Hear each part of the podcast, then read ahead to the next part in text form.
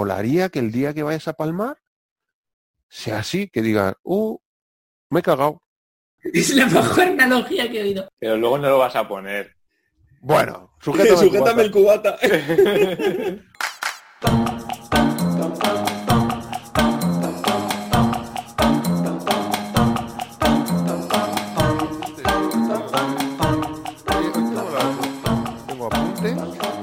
Y la pantalla, ¿no? Y pantalla. Pero, y eso que hoy la verdad es que me he dedicado más a, a buscar apuntes de la vida del tipo, macho, me ha flipado. Sí, yo me la leí, me lo leí en su momento, toda la vida. Me ha encantado la vida del Notas. Qué película. Qué peli, Joder, ¿eh? Qué pasada. Mm, Y yo que no sabía que era de David Lynch. Sí, de- yo. Es dura. Si en realidad te metes en la piel bien del personaje y, Joder. y- y llegas a, a imaginarte lo que tuvo que pasar ese hombre en, la, en la- en su vida, y luego, claro, ves las imágenes reales y tal, y le ves y dices, es que eso, es que una vida vivida así, Qué putada. es que no, no, no puedes, no puedes vivir así. Clau, ¿cómo se llamaba la enfermedad de, de Joseph Merrick? ¿La que creían que tenía o la que tiene, o la que, La que, cree que tiene? la que tiene, la que tiene, es decir, la ahora, lo, lo que saben ahora. Parece ser que es el síndrome de Proteo. Sí, es verdad, lo había leído, sí, ¿no? el ploteo. ¿Y la que creían? Era neuro... Fibroma, ¿puede ser? Fibro- fibromatosis. Sí, neurofibromatosis. Neurofibromatosis. Efectivamente, se me ha saltado un punto ahí. fi- Neurofibromatosis. Bueno, Corleones, ¿qué tal? ¿Qué tal la semana? Bien, en Pues sin blanco y negro. sobresaltos. Sin sobresaltos. Muy bien, muy bien. Muy bien. Ya a punto de llegar a la temporada de, pues, te vamos a Málaga, o te vas de campamento, o te vas de... Así que con ganitas. Bueno, es época veraniega, ya estamos a tres días de julio. Pero pues, nos huele el culo a playita algunos ya, ¿eh? Eso está bien.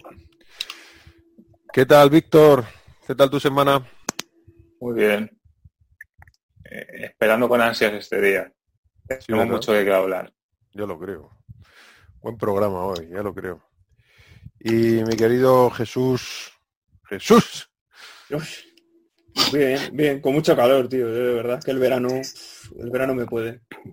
Pero, ah, eh, ¿tenéis mucho calor ahí? ¿Dónde estás tú? Aquí, eh, bueno, ahora tengo aquí un ventilador en, en la cabeza, encima de la cabeza, pero uf, es que hay varios días que es que como tiré, de verdad. Es más fresco que Madrid capital, ¿no? Sí, unos tres, dos, tres grados quizás de media, Agradecen, eso por la noche Sí, te dan sí. la vida. pero ojo.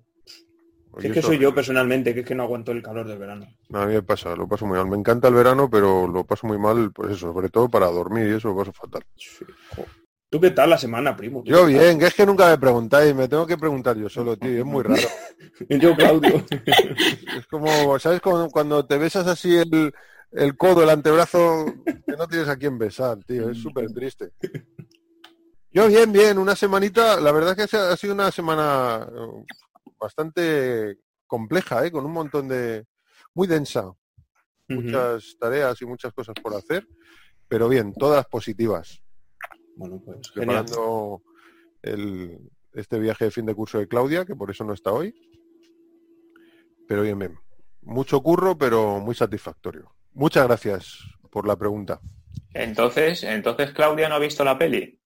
No, Claudia, no, le propuse verla, pero es que yo la- me la puse anoche y la he terminado de ver hoy porque era muy tarde y me quedaba sopa y esta mañana he vuelto a rebobinar y, y me la he puesto. Entonces ella, como se iba hoy por la mañana y ayer tenía, bueno, todos estos días tenía bastantes cosas que hacer, montar la mochila y todo esto, ¿no? Y luego también ha tenido alguna, ha tenido una graduación, una fiesta de graduación. Bueno, total, que al final fuimos dejándolo para el último día y ya no ha podido verla. Le dije, le propuse de verla, aunque no la comentara, y jo, cuando la estaba viendo, tío, estaba diciendo, qué pena que no la haya visto Claudia. Cuando venga se la pondré, porque mola mucho la peli. Le va, le va a gustar, sí. Mm. Eh, ¿Qué peli tenemos hoy? ¿Qué peli tenemos hoy? El hombre elefante de David Lynch. Peliculón, tío. Qué descubrimiento. Sí. Sí. ¿Qué os ha parecido? Así, grosso modo, un poquito por encima, rápidamente, ¿qué os ha parecido a cada uno? Muy bonito, muy bonito, muy bonito. ¿La habíais visto alguno? No, La primerísima vez. Yo no, tengo un recuerdo, como no, este, este siempre tiene que decir cosas, ¿eh? Tengo un recuerdo de, de ser, debe ser cuando salió en, al poco de salir en, en VHS, porque la peli es del 80, como dice, no creo que lo había dicho, no sé, ha dicho David Lynch, no sé si ha dicho el año, bueno, es de No, 1980. no lo he dicho, pero sí es del 80. Y yo imagino que en, en VHS saldría eh, en el 81 como muy tarde, quiero pensar. Y, por esa época, uno o dos años después, como muy tarde, eh, tengo recuerdo de que mi padre la alquiló. No me digan muy bien si fue porque le dije yo que quería ver esta peli, y, o bien porque me lo dijo él. Me dijo, esta peli es buena, vamos a verla. Porque a mí el tema del hombre elefante me llamaba muchísimo la atención.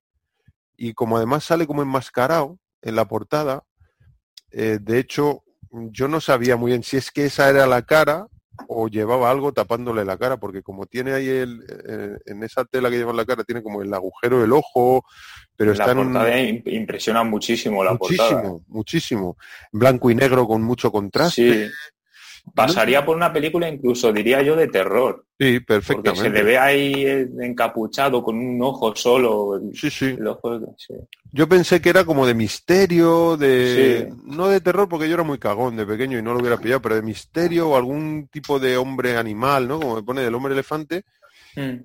Y luego me decepcionó un poco porque yo era pequeñín y me aburrí un poco y vi que era un, vi que era un dramón.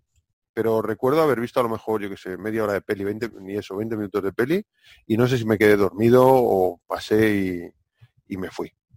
Ese es mi contacto previo con el hombre elefante. Y nunca más. Es que no me había vuelto a acordar de esa peli. Hasta que lo has propuesto como opción. Curioso. ¿Tú ya la habías visto? ¿Yo? Sí. Sí, sí, yo la vi en su momento que David Lynch es uno de mis directores favoritos. Y viendo películas suyas, pues un día la descubrí. Y la vi pues hace ya, hace ya años. Un par de años. ¿La habías visto una vez nada más? Con Sí. estas dos. Con estas dos. Jo, pues qué guay que la hayas traído al programa, porque la verdad aquí a mí es que me ha gustado mucho. Sí, no sé si alguien alguien dijo de, de que cada uno dijera, bueno, o, o a lo mejor lo habéis dicho antes de que llegara que dijéramos lo que estábamos viendo y recomendaciones. Ah, Sí. Claro. Jesús. Creo que soy yo. Sí. Eso sí va a hacer una pequeña propuesta, va, tírala, tírala. Sí, eso, pero vamos, que si no, para la próxima, que esto ha sido un poco atraco a mano armada. Nada, eh, durante las presentaciones o después, pues recomendar alguno, pues alguna serie que haya terminado y le haya molado, que haya empezado a ver, un libro que estéis leyendo, un disco de música, etcétera. ¿Tenéis alguna cosilla así que estéis viendo, leyendo, Yo sí, yo, yo he empezado una serie. Hace no mucho. Starman.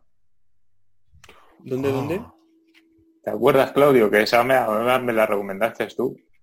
Y Sí, hasta, que, hasta que la encontré, eh, y la he encontrado ahora, solo que me falta el capítulo 16 y la he empezado hace una semana. ¿La estás viendo en, en doblada al, al castellano? Sí. En calidad VHS. Ostras, a mí me gustó muchísimo esa... Claro, es que yo creo que eso no lo encuentras, sino... Me gustó mucho esa serie, sí, me acuerdo que lo comentamos, que, mm, que había una película de John Carpenter y habían hecho Sí, una serie. Starman. Sí, la de películas que me, me encantó cuando la vi. Y la serie, pues eso, se me quedó ahí a ver si la encuentro, a ver si la encuentro y hace poco la encontré y, y la alquilé. ¿Qué debe ser? ¿Del 86 o así esa serie? Sí, creo que es del, de por ahí, del 86, 84. Espérate que te lo digo ahora. Molaba mucho esa serie, a mí me gustaba. Típica serie que ponían, pusieron un verano. 87, Estabas ahí esperando a ver qué serie ponía. Ahora justo cuando empezaba yo creo, 86, 86, perdón, al empezar 86. julio, más o menos al empezar julio, eh, pues eh, cambiaban las series que ponían en la tele. Mm. Y de repente pues se ponían el coche fantástico o el equipo A. Era Mm. como que tenían puesta alguna serie tipo Dallas, Dinastía, Falcon Crest durante el, el resto del año y cuando venía el verano pues ponían una, una serie un poco más familiar. Y recuerdo un verano estar esperando a ver si ponen el gran euroamericano o ponen el equipo A, a ver qué ponen. Y pusieron Starman y yo dije, ¿qué será esto, tío? Y me acuerdo de empezar a verla y me encantó la intro, me encantó la música y me encantó la historia. La música es que es muy envolvente, ¿eh? Cuando la escuchas al principio y ves ese de esa entradilla que tiene, te deja como diciendo, sí, es que parece que, que, de verdad viene otro de otro mundo. Totalmente, tío. Sí, a mí me gustó mucho. Esa serie me gusta mucho. Pues qué bien que la estés viendo. ¿Y qué, qué te está pareciendo? ¿Te gusta? Sí, de momento ese el típico empiece de, de, una serie de los 80 que no te dice mucho, pero yo, yo, supongo que, claro, y que yo vengo ya que he visto la película, entonces eh, además desde el primer capítulo te, te, dicen que esto es una continuación, bueno, no sé si os acordaréis, o si os acordáis, bueno, no quiero hacer spoiler, mejor no contar nada. Y, y nada, pues eh, mm, sí, me está pareciendo buena. Hay cosas que se, pues es eso, que, que no envejecen bien. O claro, que, los 80 tienen eso. Claro, pero por lo demás, hombre, yo tengo esperanza de que sea buena serie. Yo tengo buen recuerdo, ¿eh? No sé cómo habrá envejecido, pero tengo buen recuerdo. ¿Y alguno más? ¿Estáis leyendo, viendo, escuchando alguna cosa que queréis compartir? Yo he empezado la segunda temporada de Doom Patrol en, creo que es HBO que la está echando, de la patrulla condenada. ¿De qué va? Me suena, pero no lo he visto. Es de, de la DC, de un cómic de la DC. No he Ah, leído nunca los cómics, pero la primera temporada me gustó porque tiene, que tiene cada personaje. Es que vaya pandilla. Por eso me sonaba, porque es de, de DC Comics, Hmm, Doom Patrol. ¿Y qué es? Un, poqui- un poco canalla, así rollo Sí, como antihéroes y esto, ¿no? sí, sí, ostras. Es que, joder, cada uno, es que de verdad, tenéis que ver el- al menos el primer capítulo para, para ver cómo son cada uno más o menos, porque es que de verdad es que para darlo de comer aparte. ¿Y cómo te cómo llegaste a, a saber de esa serie? Pues de casualidad, porque como me gustan las series de DC, Flash, eh, Jessica Jones, que a ti también te mola, y etcétera, pues eh, al final acabé enganchándola de, pues de rebote. En algún momento me aparecería de refilón y vi que el tráiler y todo eso y vi que, que estaba guay y me, me zampé la primera temporada casi del tirón. Sí, hoy día, como puedes hacer eso, tío, tanto a través de lo que ha dicho Víctor, ¿no? Pillar una serie antigua, alquilártela y Mm. verla cuando quieras del tirón, cuando antes tenías que esperar una semana o, o un día por lo menos para ver el siguiente capítulo, o bien lo que dices en las plataformas estas digitales, que los tienes todos a tu disposición y que si quieres en un fin de semana te, te cepillas dos o tres temporadas. Mm, totalmente. Eso está guay. Bueno, pues ya nos irás contando cómo va. ¿Cuántas temporadas son? Esta es la segunda. ¿Y cuántas tiene? Eh, dos. O Es- sea, es que estas- esta, es- esta está saliendo poco a poco. Han Ah, salido vale, vale. los. Es muy, muy reciente. Han salido los tres primeros episodios y. Pues no sé cómo lo irán poniendo, semanales, supongo. Así Ok. que veremos a ver. ¿Y tú, primo, Lorenzo, qué tienes? ¿Tienes alguna cosilla que estés leyendo, viendo, escuchando? Pues yo de estar viendo ahora mismo no estoy con ninguna serie así seria. Estoy más con sitcoms y poquito más. También Estoy vale empezando las a ver- sitcoms, ¿eh? Sí, estoy viendo una sitcom que es, es de Netflix, es para pasar el tiempo, que se llama eh, Unbreakable Kimmy Smith. ¿Y de Es de, va sobre, eh, empieza un poco raro, porque empieza como una serie no sitcom, pero bueno. Eh, empieza, es una, es una chica que, que la secuestraron de niña. Eh, sí, es un sitcom, ¿vale? Eh, la secuestraron de niña y la tuvieron en un, en un búnker. ¿Sabes? Pensaban que era el apocalipsis, la tienen en un búnker 15 años Sí. y ellos piensan que fuera del búnker es el fin del mundo y que hay Sí. lava y cosas. Son tres mujeres secuestradas por un tipo que se hace llamar el, el, el reverendo. Y nada, y, y me rescatan, dice, ah, mira, eh, hay gente aquí abajo, salid, salid. Salen del búnker, descubren que el mundo está abierto y que todo está bien. Han pasado 15 años. Y, y ahí empieza el sitcom y busca una casa y pues ¿Y está ambientada en la época actual? Sí, claro. Sí, la, la secuestran, pues eso, en los 90 y Ajá. sale ahora.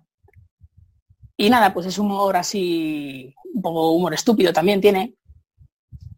¿Quién, quién, ¿Sabes quién? ¿Alguno de los protagonistas es conocido? Hombre, hay un, hay un actor que interpreta a Titus y se llama Titus. Se llama Titus, el actor. Se llama Titus el actor y interpreta a Titus el... ¿Quién es este? Pues eso. Sí, solo conozco el nombre porque me hizo mucha gracia el, el reparto. Eh, romano,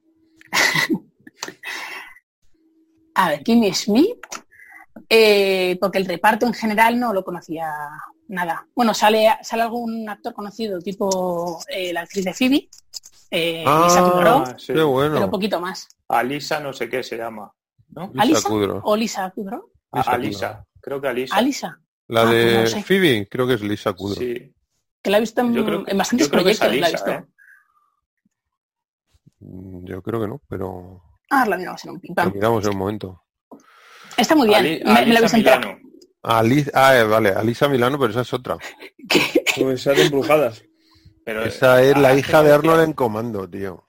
Claro, pero es que eh, ha dicho Phoebe, ¿no? Es que esa se llama Phoebe en, en Brujadas. Ah, vale, no, pero él se refiere a Phoebe, a de, Phoebe de Friends. de Friends. Vale, vale. Ah, vale. Ha habido un cruce de Es verdad que hay dos Phoebe. Ha ido Phoebe, claro. Sí, crecí con Kudrow, en aquí la Bru- tengo. En Brujadas. Ah, ya, ya sé quién es el Titus este, macho. Titus ¿Sí? Welliver, sí. ¿De qué me suena es- este tío? Que es negro, es muy grande y Ah, no, pues este no es negro. hace imitaciones. Este Otra no vez nos ha pasado. Pues este- vamos, este no es negro o, o se ha echado demasiado alcohol con esto de la pandemia. porque- Bueno, ahora ya nos van a censurar el programa, me cago. Bueno, otra cosa que tienes que quitarle, ¿verdad? Esto Se que va a quedar un sería programa de media hora. White, whiteface sería esto, ¿no? Si ponerle pintura negra a un blanco para que parezca negro es blackface, quitársela. Mira, aquí tengo el reparto. Eh, Titus Burgess, con dos S. No, es Titus con dos S, Burgess con dos S. Titus Burgess. Titus Burgess. Y, y nada, Ah, pues es, sí. es- es humor así también muy estúpido también, pero está, está muy graciosa para pasar así el rato mientras comes, lo que sea. Bueno, está y bien. está muy guay. Y fuera de, de sitcom, estoy empezando a ver Los Simpsons las primeras temporadas. Ah, sí, ahora que, los, ahora ¿has que los tengo en Disney Plus, que nunca he visto las primeras temporadas porque Qué bueno. no tienen acceso. Y es una delicia. Antes de, o sea, que es antes de que del cambio de guionistas de la temporada 10 y tal. Sí, los buenos, vamos. Joder, buenos, lo- los buenos. Lo bueno es lo que te aprendes enseguida, vamos. Los episodios buenos. Joder. ¿Cuánto, no sé, cuánto habremos visto de veces los capítulos de los Simpsons antiguos? Que bueno, yo los veía siempre en la televisión y cuando los echaban, pues, to- todos los días a la hora de comer. Y te sabes las Claro, ¿qué frases y las sueltas. Sí, sí, sí. Qué bueno. Sí. Eh, he ya es. aprendido el toque de la muerte. eh. Dejadme demostrarlo. Mira, Melissa, pronto te sentirás en paz. ¡Mamá! Va, no usas el toque de la muerte con tu hermana. El primo buena. tiene una facilidad que flipas para, para aprenderse Las diálogos, tío. Las buenas referencias. Sí, sí, yo alucino, macho. El otro día, eh, cuando estuve editando el, el- la reunión de Conan, el programa de Conan, me acordé un montón de ti. Por lo de la cara de, mira cómo te mira Conan, para mí que eso es un mentiroso. me partía de la risa, tío. Sí, tiene esa facilidad, ¿no? De repente estamos haciendo cualquier cosa y tira una frase y muchas veces... Y quien la pille, la pilla. Claro, que la pilla, pilla, el que no, no. Claudia le pilla casi todas. Y yo le pillo alguna. Pero mola mucho. La verdad que cuando se las pillo es que las clava, tío. Hay una cabeza ahí. ¿Sabes? Ha- Había una serie que se llamaba, ¿cómo se llamaba, tío, esa serie? Que era de un niño que crecía viendo la televisión. ¿Cómo se llamaba esa serie? Seguro que a algunos suena. Mm, Ah, Sigue viendo la tele. Sí, un niño que crecía viendo la tele. Creo que era un niño negrito y que crecía viendo la tele, tío. ¿Cómo era? Ya, lo- ya lo miraré. Y entonces él se había criado con, con la cultura pop. Todo lo que había aprendido lo había aprendido a través de la tele. Y entonces todo lo que vivía y hacía lo relacionaba con programas, series. Además creo que era una serie de los 90, de finales, de mediados de los 90. Entonces, claro, como el niño supuestamente se había criado eh, viendo la televisión, en, en aquella época, y era un niño, era un chaval como de 12, 14 años, algo así, 12 años tendría. Pues eh, claro, había chupado un montón de series y, películas de los 60, a los 70, a los 80 y hacía referencia, claro, era para el público al que iba, eh, al que estaba dirigida esta serie, ¿no?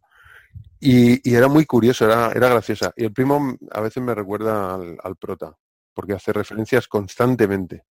Y tira frases enteras, tío, pero diálogos enteritos, como este que ha tirado ahora de Los Simpson. Eso mola. Yo tenía un amigo que le ocurría lo mismo. Tenía buena memoria para memorizar los diálogos y la- las frases y se le quedaban y siempre le- además ponía la misma cara al hacerlo y todo. Y decía. Eso mola. Siempre hay uno de esos en, al- en algún grupo, Sí, ¿eh? en sí. alguno de los grupos siempre tienes alguno de estos. Pues qué guay.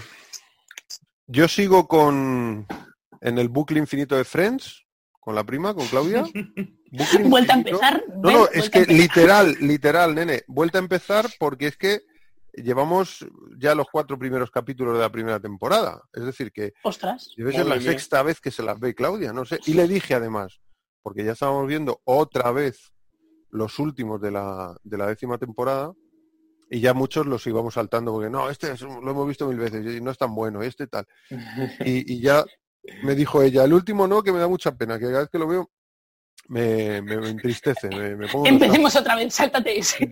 Y le dije, Rebobina. tía, pues molaría mucho empezar a verlos en versión original. Y me dijo, sí, es verdad, molaría verlos en versión original. Porque los hemos visto tantas veces en versión doblada que, bueno, pues ya vamos a cambiar un poco la historia. De hecho, nos lo podemos ver perfectamente sin subtítulos, porque sabes perfectamente lo que dicen. Bueno, Claudia los puede ver sin subtítulos sin problema, pero yo que sí que tendría problema para entenderlo sin subtítulos, ya sé perfectamente lo que dicen. Entonces casi prefiero que no haya subtítulos y porque sabes que cuando hay subtítulos por defecto lees, tiendes a leer, ¿no? Entonces, pues sabiendo lo que dice perfectamente me la veo sin subtítulos. Y no, no sé por qué puso el primero, puso el segundo y no lo pusimos en versión original y se lo voy a decir cuando venga del, del campo le voy a decir, nena, vamos a ponerlos en versión original, que dijimos que, empezamos la temporada otra vez, pero es, con esa estoy. Y bueno, y luego Clara ve una serie que le gusta bastante, que no conocía, ella no la conocía, a mí me sonaba y de hecho se la propuse ver hace tiempo, pero por algún motivo no la vimos. Y se ha enganchado bastante y ha enganchado a la niña, que es Modern Family. ¿Os suena? Ah, Ah, sí. sí. He visto también bastante yo también. también mítica. Claro, De yo- hecho, he terminado una temporada hace muy poquito, que ya va a Netflix hace nada. Y ya, de hecho, en Neox, que son los que van poniendo los, los capítulos últimos que van saliendo, eh, ya echan el último, que ya termina la sitcom. ¿Cuántas temporadas lleva esa serie, tío? Uf, pues llevará, yo recuerdo cuando salió la 9, 10, no sé si lleva 10 o 11. Sí, Y ya terminó. Pero esa, esa serie no es de, de 2005 o algo así, o es más reciente. Sí, sí, sí, sí, No, es no, por ahí. no, no, empezó en el 2010. Lo sé porque Phil, en el, en ¿Ah, sí? el primer capítulo, uno de los primeros, Sí. eh, está enganchado porque acaba de salir el iPad. El iPad, es verdad. Y él, de- él quería un iPad. Ah, y salió en el, dos- en el es 2010. verdad. Sí, sí, En, es en verdad. 2009. No, el primer iPad se presentó en el 2010. 23 de septiembre de 2009, lo estoy mirando. Ah, sí, cuando... Ah, Sí, es que alguien, alguien ha robado un iPad. el primo es fanático de, de Apple también. sí, sí, yo me sé las fechas y todo. Sí, sí, no lo... Pues eh, sí, claro, claro, por eso coincide en esa época, ¿no? 11 temporadas. 11 temporadas. Pues fíjate, ya, a mí me sonaba como de 2005 o algo así, pero bueno, es más, es más reciente. Y, y se, la, se la ponen y entonces cuando yo- eh, se la ponen mientras yo estoy haciendo otra cosa, mientras yo estoy cocinando, preparando la cena o estoy editando alguna cosa de estas, y se la ponen. Em, entonces es como que es la serie de Clara con Claudia.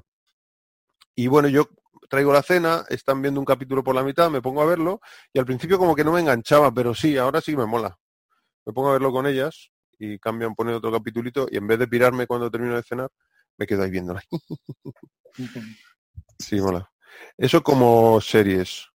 Em, discos ninguno especial. bueno, estoy repasando las bandas sonoras de los de las pelis de los últimos programas, que hay algunas bandas sonoras que molan mucho, y me las estoy haciendo un poco un revival. Y libros, em, he comprado un libro, pero todavía no me lo he leído. He empezado a, a leerlo.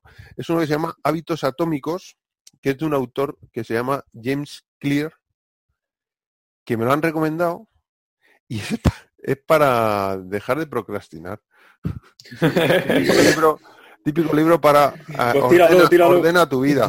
Ordena tu vida, ese, me, ese me lo pasa luego cuando termine. Sí, claro, tío. A mí no, y, déjame. y me lo recomendaron y dije, dije, ah, bueno, entonces, se llama así hábitos atómicos. Es como que, que va de que asocies em, la- las tareas que tienes que hacer y que te cuesta hacer a pequeñas cosas que ya haces todos los días, ¿no? Yo qué sé, pues te levantas y vas al baño a hacer un pipí, por ejemplo, ¿no? Pues, yo qué sé, imagínate un nene que no, no se acuerda de lavarse los dientes.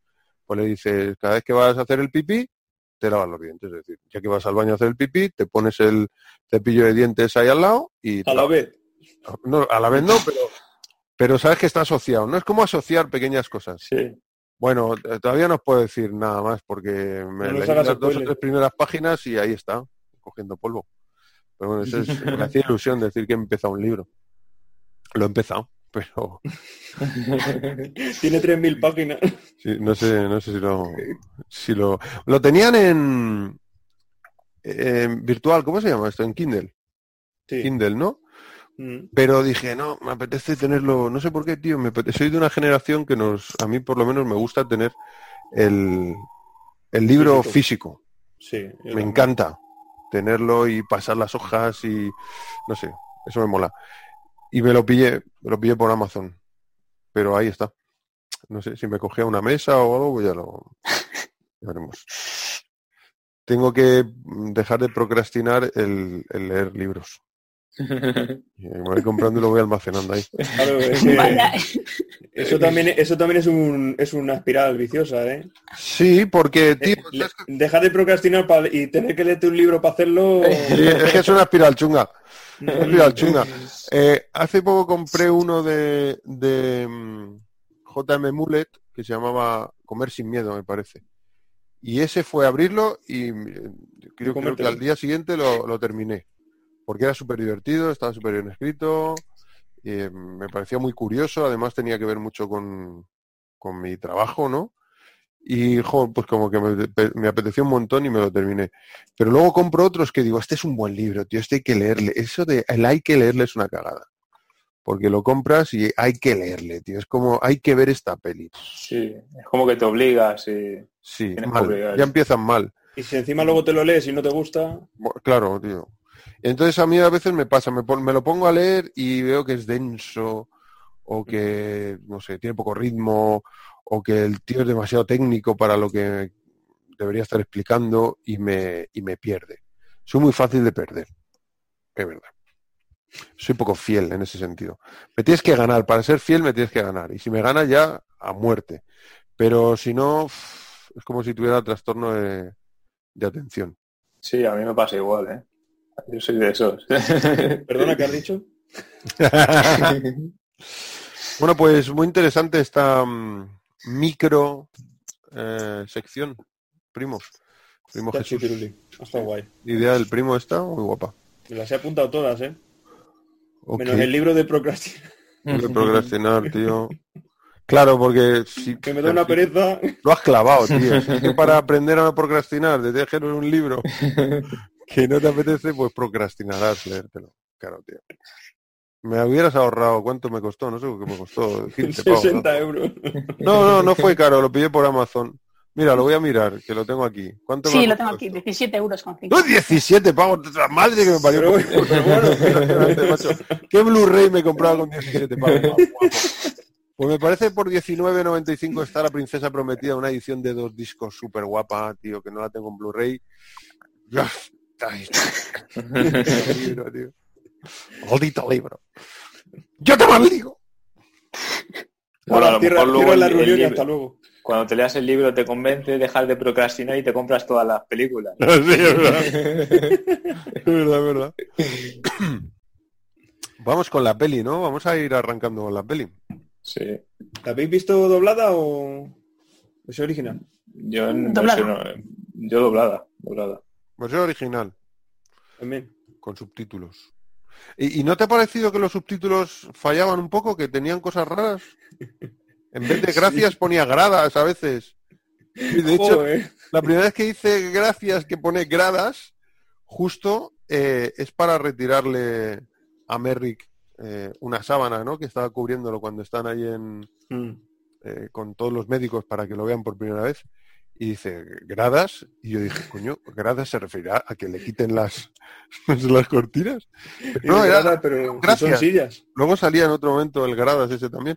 Y, y Sí. había cosas como que confundían padre con madre, no sé, yo creo que estaban un, un poco raros los subtítulos. ¿eh? Ha habido un par de veces que he dicho, los quito y los Y pongo los en cambio. tío, a versión doblada, tío. Yo estuve a nada de buscar otros, te lo juro. ¿Verdad? Es que de verdad... Sí, yo, yo eso no podía ver. Yo siempre que tienen programa lo que sea, descargo otros. Yo es que no, no la he visto, bueno, a lo mejor lo, lo vi la otra vez, pero no era la misma película. Esta, esta vez la, la alquilé para, en, en mejor calidad para verla.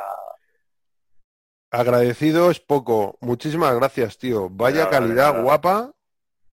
Yo Sí, las que pueda aportar eh, con calidad buena las pasaré todas. Muy guapa, macho. Leí, leí que es posible que sea una versión de 40 aniversario remasterizada. Tiene pinta sé. de estar remasterizada esa peli. Si ¿no? remasterizada puede ser, pero Sí, en es 40 algo aniversario, Uf, que tiene una No calidad. Muy buena calidad, sí. que son 14 gigas de película también. Sí. Sí, sí, uh, para meter en la mochila. MKV y, Sí. y Dolby. eh, No sé si. Se, puede decir Dolby todavía o, es- o sale un dinosaurio. Pero sí que está, vamos, en versión dual, en español y en, y en inglés y con subtítulos imaginativos. Poner versión 40 aniversario con subtítulos imaginativos. Freestyle, ¿no? Eh, Lorenzo tuvo algún problema, ¿no? Me decía ayer con la peli, al final pudiste verla. Sí, tuve un problema que a lo mejor fue poder intentar abrirlo desde el, desde el móvil. Pero lo intenté con, o sea, lo puse, puse uno que me encontré en, en la tele, empecé a verlo, digo, bueno, pues ya está, lo vi así, que es un poquito menos resolución, pero no pasa nada. Pero lo viste bien al final. ¿Lo pudiste Sí, la vi bien. Dentro no de la problema. menor resolución. Guay. ¿La viste solo o la viste con tu mami? La vi con mi madre aquí. ¿Y le gustó? Digo aquí porque aquí tengo el sofá. Me encantó, me encantó. Muy ¿A bonita. tu mami, a tu mami le de verla. gustó? A mi madre le encantó también. Qué guay. ¿Y no la había visto mucho. ella? Me gusta mucho, mucho. Sí, yo la he visto solo, pero creo que a Clara, vamos, y a Claudia estoy seguro, pero creo que a Clara le hubiera gustado también. bueno, estamos con, aunque no parezca, estamos con El hombre elefante de David Lynch de 1980. Y como es la película que eligió Víctor, pues es tradición en este programa que el que elige la peli, pues haga una breve sinopsis. Bueno, breve o no. Voy a hacerla breve o a mi estilo. Yo hasta donde me, hasta mi estilo, yo hasta donde me llegue el cerebro. Vale, pues dispara y cuéntanos un poco de qué va esta película del hombre elefante. Pues es la historia de es contada por un por, por un cirujano, un médico que, que trabajaba en un hospital, cuenta la historia de, de Joseph Merrick, un hombre afectado por una enfermedad, bueno, que en ese momento que no me acuerdo del nombre. Se creía que era, como habíamos dicho, Neurofibromatosis. neurofibromatosis. Fíjate, ha muerto un médico por ahí,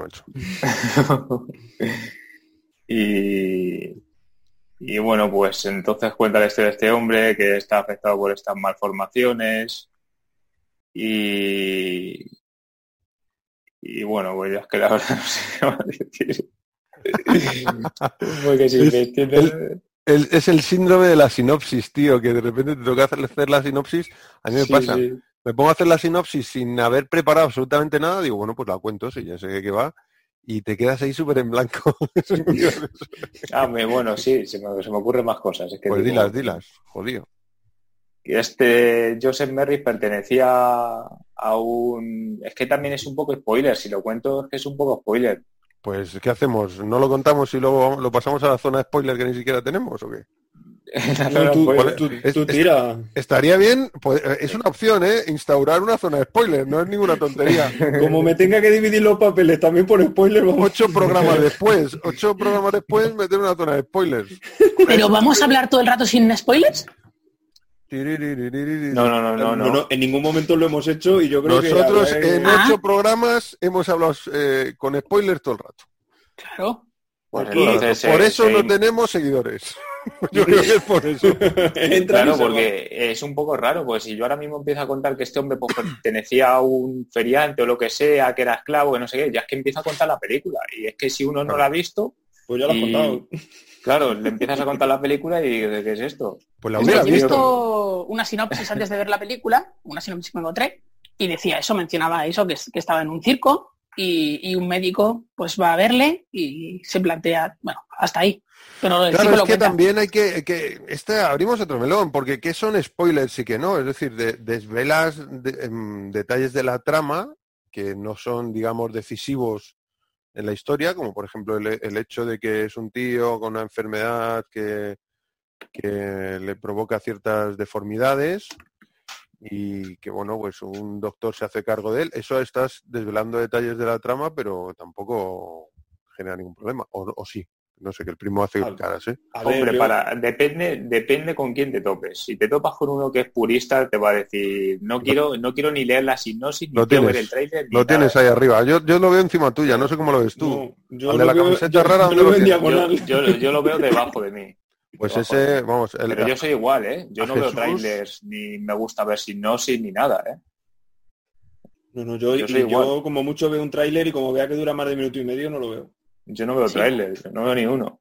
Claudia Pero- con Endgame en el cine pusieron un tráiler y él estuvo con, Bueno. las orejas tapadas. y- Yo, yo tres días antes de ir a, a un partido de fútbol eh, iba a ver Infinity War y iba en el autobús con la música a toda pastilla, ¿eh? Pa- De acuerdo. porque había 40 personas a mi alrededor y no quería comerme nada. Sí, sí, me acuerdo que me lo dijo el primo. Dice, he estado, Sí. no sé, me acuerdo que me lo contaste eso. He Casi me estado no sé dónde y, bueno, yo voy en autobús y voy con el con la música a todo meter. Sí, sí. Sí, y yo lo que hice Lorenzo, que sí, sí, con Infinity War me, me tapo los oídos y ya la la la la la la bajas bla, los bla, bla, ojos bla. eh, y haces así Sí, en, en sí, la- sí, el sí. cine. Sí, Hay cosas que no quiero ver, otras no me importan, pero hay cosas que no quiero ver. Quiero verlas Sí, pero no, claro, ver. no te importan unas a lo mejor que dices, bueno, es que esta no la voy a ver nunca, o esta... O sí, pero no me tampoco importa me importa tanto. mucho que me desvelen algún detalle, pero hay Claro. otras que no quiero saber nada, tío. Claro, y, y bueno, pues eso, es que no sé, si empiezas con un, sin- una sinopsis cortita, pues sí, es digerida, pero si ya empezamos a contar detalles y tal, pues es que pues corta el programa, al final solo nos ven hasta el minuto 40 o por ahí. A ver, yo, yo creo que yo creo que el que el, el que nos siga eh, tiene que tener la idea de que vea la peli con nosotros y luego escuche el programa para ver qué opiniones tenemos y qué opiniones compartiría él. Ah, mira, esa Pero- es buena, esa es buena. Pero porque ¿cómo la va a ver si nunca la hicimos el sorteo en directo, no? Este no lo hicimos en directo, esa es verdad. Bueno, pero Pero lo podemos, lo podemos. La- las anteriores sí, porque siempre decimos cuál vamos a ver la siguiente. Es verdad, pero me parece que en la última no hicimos el sorteo en directo. Sí, el- la última sí que hicimos el sorteo en directo. Sí, el no que lo no hicimos sé. en, di- en directo fue el primero, pero lo podemos incluir como audio alternativo, ¿no? Sí, claro, Sí. ponemos que los últimos 10 minutos sean para saber qué película viene después. Sí, sí, sí, sí. Claro, es que eso es muy importante porque si quieren seguirnos y luego ver, ver la película en la semana y luego ver nuestro lo que pensamos nosotros, tiene que ser así. Hostia, no es ninguna tontería esto que estáis diciendo, me parece muy guapo. O sea, igual que dedicamos al final el momento ese de hacer lo mejor, lo peor, escena memorable y puntuación, pues eh, le dedicamos también cinco minutos, que sean cinco, por favor, para hacer el sorteo. Me lo digo yo, ¿eh? Me lo estoy diciendo yo. Soy como el del chiste, ¿sabes? El, el que va al proctólogo, ¿sabéis? El- ese que va al proctólogo a hacerse un análisis. no sé si quiero saberlo. yo tampoco, bueno, me pilla lenguas todavía, pero no quiero saberlo. Y llega el médico y, y se está poniendo, dice, póngase ahí, agáchese ahí, bájese los pantalones y agáchese, deje el culo en pompa. Y el otro ahí se coloca así como le dice, y está el médico poniéndose los guantes de, de goma, metiendo los dedos, y dice, tranquilo, José Luis, tranquilo, José Luis, tú tranquilo. Y dice, oiga, que yo no me llamo José Luis. Dice, no, no, si José Luis soy yo. Me lo digo yo mismo, ¿sabes? Yo me, lo estoy diciendo yo mismo. Que no sea muy largo, por favor, que, que sea una hora cortita. En cinco minutillos y hacemos el sorteo. Claro, y si hiciera falta ponemos avisos de que aquí en, el- en todos los programas se van a soltar spoiler a casco porro y Claro, claro. Claro, y lo último que mencionemos, que sea la película siguiente, para que alguien pueda ir al final y decir, ah, pues mira, van a ver esto. Sí, está Claro. bien. Está bien, muy buena idea. Me lo apunto. Spoiler. y que se le alquilen en su videoclub de confianza. Claro. Feliz final. Alquílalo en tu videoclub de confianza. Pues, ¿sabes lo que pasa? Que con lo, con lo ordenados que somos nosotros, Por cierto, Claudio, ahora tienes que hacer una entradilla de esa poniendo la voz, porque luego esa es la que tienes que poner al principio del programa, con la voz y la musiquita. ¿la musiquita hoy- mola o qué? Sí, y hoy no la, hoy no la has hecho, hoy no has puesto la voz y No, Pero una voz profunda. claro. pon- Radio Bienvenidos. escuchas. a ver, ¿cómo sería eso, Lorenzo? ¿Cómo sería? No, no, no, que lo vas a poner. no. no. ¡Ostras, cómo la has esquivado, eh! Me ha hecho la cobra ahí, qué cabrón. Como Jim, ah, como Jim Charlie Jones diciendo, esta es la CNN. Pues algo así. ¿Y cómo sería? Esta es, esta es ¿qué, qué diríamos? ¿La reunión Corleone o los Corleones? ¿Qué diríamos? Algo así, algo así.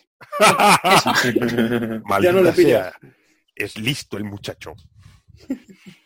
Bueno, bueno, ya os pillaré. Antes o después os pillaré. Si antes o después saldréis. Vamos a reír. No, a, mí, a mí ya me has pillado dos o tres veces. Me ha así, pillado da igual. dos o tres veces, sí. Bueno, pues eh, sí, tiramos con spoilers. Spoilers alert. Spoilers alert. Eh, eh, eh. Tiramos con spoiler, como siempre. Siempre, siempre hemos tirado con Sí. spoilers. Bueno, pues entonces si queréis sigo. Sí, eh, hazte una sinopsis es- spoileada. De todas maneras, es una peli de los 80. Quiero decir que el que no la haya visto... Que, que han tenido tiempo, ¿no? Han tenido tenido. tiempo. Si no lo has escuchado, la culpa es tuya. Claro, claro, está clarísimo. Pues nada, que un hombre que, que expone aberraciones, por decirlo de alguna manera, pues tiene a este, a este afectado por la enfermedad y lo va llevando a diferentes circos, supongo que viajando. Entonces, en uno de sus shows lo ve un médico y se interesa por, por la situación de este hombre y lo quiere ver porque le llama la atención el, el nombre del hombre elefante. Entonces él quiere verlo, al final lo consigue, lo ve y se da cuenta que está, pues el, el médico se da cuenta que está enfermo, que este hombre sufre bastante y quiere ayudarlo. Eh, y bueno, la película se desarrolla seguidamente eh, con, con el cirujano que intenta intenta que, que Joseph esté mejor, que le, le- ¿cómo se dice? Le da una casa, un sitio donde vivir. Y, y bueno, tam- yo ahí no puedo contar mucho más porque ya el desenlace casi. Está sufriendo, tío. Está Le están sufriendo. cayendo Sí. unos goterones. Pocas veces ha sufrido tanto haciendo una sinopsis. macho. Bueno, pues ha quedado clarísimo. Si ahora la vamos a reventar. La, la vamos a deshacer. Claro, es que... ¿Cuál, cuál fue...? eh. Dime, dime. No, que entrar ya en muchos más detalles es casi ya terminar la película. Claro, pues eso. Porque- vamos. Ahora nos metemos con eso. Oye, cu- ¿cuál fue tu primer contacto con esta peli? Porque antes has dicho que ya la habías visto. ¿De dónde sale esta peli y, por qué decidiste traerla aquí al programa? Pues esta fue un descubrimiento de, internet, de, viendo las películas de David Lynch, que me gustan, que he visto bastantes películas suyas, y es, es un director que me gusta como enfoca su visión del cine. Entonces vi que tenía una que se llamaba El hombre elefante, ya había escuchado hablar de ella, había visto esa portada también, como decías tú antes, Mm, y me interesó, me interesó saber de qué iba. Entonces, pues bajé al, al videoclub de confianza, la alquilé y me la vi. Nos tienen súper conocidos en el videoclub, si es que ya Sí, macho. Tenemos que ir cambiando de... tenemos que ir rotando. ¿Cómo se llama eso de la, la, la... Ay, macho, se me ha ido completamente. Sospechosos habituales. La, la IP, ¿no? Tenemos que ir cambiando de IP, La de, lo IP dinámica. conocidos que, de lo conocidos que somos en el videoclub ya. Antes he oído una sirena y he sacado la pierna de, de debajo de la mesa. He oído por ahí una sirena en alguno de vuestros audios y he sacado ¿Una la pierna. sirena? Digo, va a tocar correr. Sí, sí, antes hace un rato, una sirena en la calle, igual era aquí. ¿No lo habéis No. oído vosotros? No, yo no he oído ninguno. Pues igual era aquí. Todo está en tu imaginación. Y digo, ya está, nos han pillado. Tenemos que. Pues no sé por qué nos iban a pillar si nosotros vamos al videoclub. completamente honrados. Nos han pillado más en directo. En encima, directo, tío. Con eso sí que es con las manos en la masa. nos chapa la radio en directo, macho. Bueno, una peli de David Lynch. ¿Qué cosas ha hecho el David Lynch este? Tú eres fan, ¿no, eh, Viti, de David Lynch? Sí, pero no quiero contar mucho porque habrá próximas películas también de David Lynch. Oh, sí, pero, por alguna favor. peli, pero alguna peli di. Yo tengo aquí Sí, algunas y me suenan algunas otras no. Yo sé que el primo hacer referencia a algo de David Lynch, segurísimo. Terciopelo Azul, la serie Twin Peaks tan famosa. eh, ¿Cómo se llamaba esta? Island Empire. Dune, Dune. Sí, Dune. Eh, Mulholland Drive. eh, Requiem, también es suya. Corazón salvaje. Es que a mí me suena. Corazón alguna- Salvaje, ¿verdad? Corazón Salvaje yo la vi hace mucho. Hace mucho, sí. Yo no tenía ni, o sea, no hubiera puesto el hombre elefante como de David Lynch. Y de hecho, después de verla tampoco. O sea, después de verla no hubiera dicho, esta es la peli clásica de David Lynch. Pues, entre otras cosas porque la he entendido. ¿La he entendido bien? Digo, la estaba viendo y estaba diciendo, ¿dónde viene la movida aquí? Porque yo estoy entendiendo todo. Hombre, es que. David Lynch te puede hacer las dos vertientes. Te puede hacer una película que sea complicadísima de entender y- o que directamente no tenga sentido y tiene luego las películas que son muy facilitas, son muy mundanas, pero las hace con una esencia que es mm, que unas bandas sonoras y una forma de grabar que, que son súper especiales, al menos es lo que me parece a mí. Tiene Está muy implicado el tío, ¿no? En sus pelis. Sí. Sí, en esta, en, en la serie, por ejemplo, de Twin Peaks también interviene en la música, porque aparte de ser Sí. actor y director es músico, Sí, entonces interviene en el sonido, en los efectos. Ah, claro, que el tío Y también claro, en esta también, en esta también ha metido baza. ha metido mano, sí, sí. Mm. Em, aquí ha hecho, ha escrito guion, ¿no? Ha participado en el guion. Ha dirigido. Yo eh, creo haber visto en los títulos de crédito al principio, me habéis puesto caras un poco rara, no sé si... No, no, No, siempre dirige no. porque él es el director. No, pero dirige, pero, pero que yo lo había visto como, como el guionista también, uno de los guionistas. Sí, guionista, puede ser que sí. Porque sale dos veces, ¿no? Sí, sí, sí. Sale dos veces. ahí Te da la mano dos veces. Es de los que te da la mano dos veces. Tienes una pinta. Te doy la mano por director y por guionista. Y luego se esta- lleva do- dos Oscars, se lleva dos Oscars. Claro. En esta no ha puesto nada de música o sonido, no ha hecho nada, ¿no? Sí, pero igual no aparece, igual no lo han acreditado. Ah, igual no está acreditado. Pero sí, eh, en teoría sí ha metido mano al, al sonido, por lo menos o como mm, director musical y como, y como efectos de sonido. Ah. Yo había Sí, visto que intentó meterse con el maquillaje de, de Merrick. Pero ¿Ah, que se ve, sí, pero que se ve que no salió la cosa demasiado bien. Y entonces ya llamaron a los mayores. Está muy, muy Ostras. conseguido, ¿eh? Tío, lo del maquillaje. es una pasada. Es una Yo no sé cómo pudo hacer la película así y, y actuar tan bien, John Hart, John Hart. porque actúa muy bien Actúa y muy con bien, eso tío. encima. Y con eso encima, además. A mí me da la sensación todo el rato de que estoy viendo realmente a esa Sí, a, persona con a esa enfermedad sí. todo el rato. Sí, Y luego ves fotos en internet, que ahora podemos, antes tenías que tener los libros, pero ves fotos en internet y Y dices, es él. "Mm, no, no, Sí. no es tan fácil diferenciar entre el original y, el, y la Mm. interpretación, ¿eh? Sí, no es, no es tan fácil. En parte, aparte de la maravillosa interpretación que hace John Hart, que es una pasada, Mm. y lo bien dirigido que está, yo creo, están todos muy bien dirigidos por el, el loco este del David Lynch. Em, en parte, la interpretación es tan creíble porque el maquillaje está hecho a través o a partir del molde real del cuerpo de, de Joseph Merrick, tío. ¿Ah, sí? Alucina. El molde real. Cuando murió, a, un par de días después de que muriera, el doctor Traves, eh, Frederick Traves, eh, mandó que hicieran un molde de, en escayola del cadáver. Y, y ya quedó para la posteridad. Y Entonces eso pudieron al, hacer la película lo, lo pidieron. Lo molde. utilizaron, claro, lo utilizaron, imagino, para poder hacer el eh, lo- los, las Porque sí que leí, sí que leí que el verdadero el verdadero esqueleto o, lo- o la tumba, lo que sea, se, se destruyó en la Segunda Guerra Mundial, ¿no? El- No, el esqueleto se conserva. Lo que se destruyó en la Segunda Guerra Mundial era una especie de mm, santuario que tenían con sus restos, Mm. digamos, de tejidos blandos, y eso se, re- se destruyó. que por eso no se pudo analizar la enfermedad que tenía. Exacto, el ADN a través de... Intentaron con el esqueleto, con los dientes, pero no hubo resultado. Y cuando quisieron analizar tejidos blandos que podían tener restos de ADN, pues eh, era imposible porque ese santuario pues a- a- había sido destruido por un bombardeo en la Guerra Mundial, no sé si en la primera o la segunda. La segunda, creo. Sí, tiene pinta la segunda.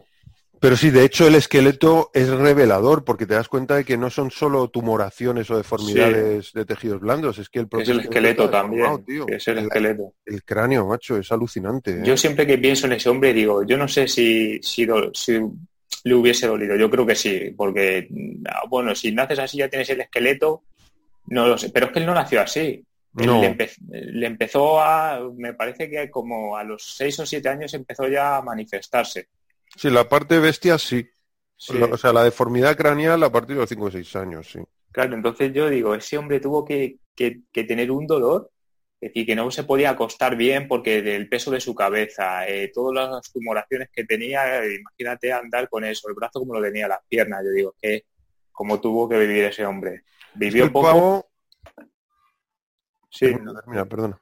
No, no, no iba a decir mucho más, que vivió poco, no le dio tiempo a sufrir a lo mejor 60 años de vida, pero bueno, eh, lo que vivió, El- lo que contaba el, eh, el doctor, el, este, mm, Trips, sí, pero me refiero que qué especialidad tenía.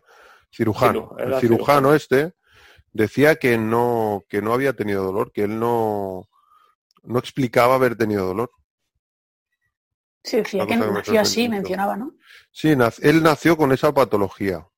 Mm. pero es una patología congénita y se va desarrollando a lo largo de la vida. Entonces, tienes algunas alteraciones, algunas verruguitas, algunas alteraciones en la piel, manchas, y luego a partir de los cinco años más o menos, cuatro o cinco años, es cuando empieza a deformársele el cráneo de manera más eh, sensible, ¿no? Más, más eh, evidente. Pero claro, no deja de ser una deformación ósea igual que el crecimiento. El crecimiento óseo es una deformación ósea. Tus huesos van cambiando, van cambiando de forma, tamaño, grosor y no te duele, ¿no? Es un proceso natural eh, de regeneración celular.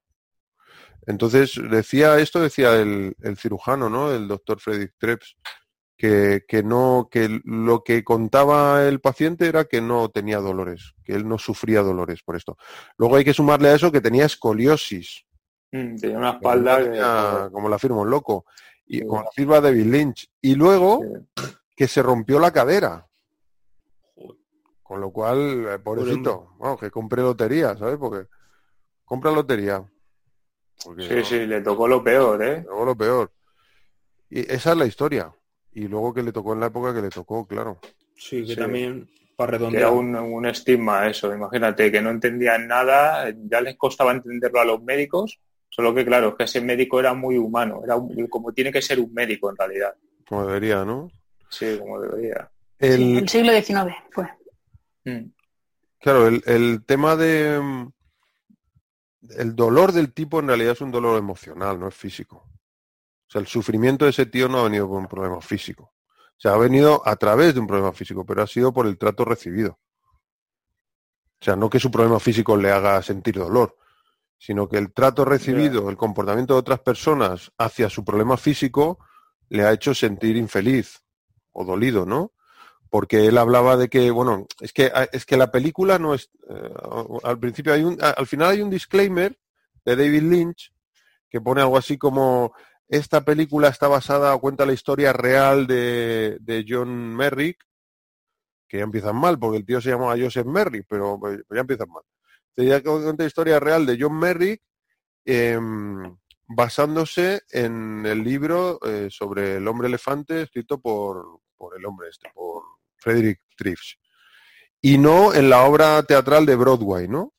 Ni en otros eh, tipos de... Esto lo pone en la peli. Igual no lo dice Sí, tan largo, pero pone al Mm. final. Y no en otros tipos de, de ficción basados en su historia.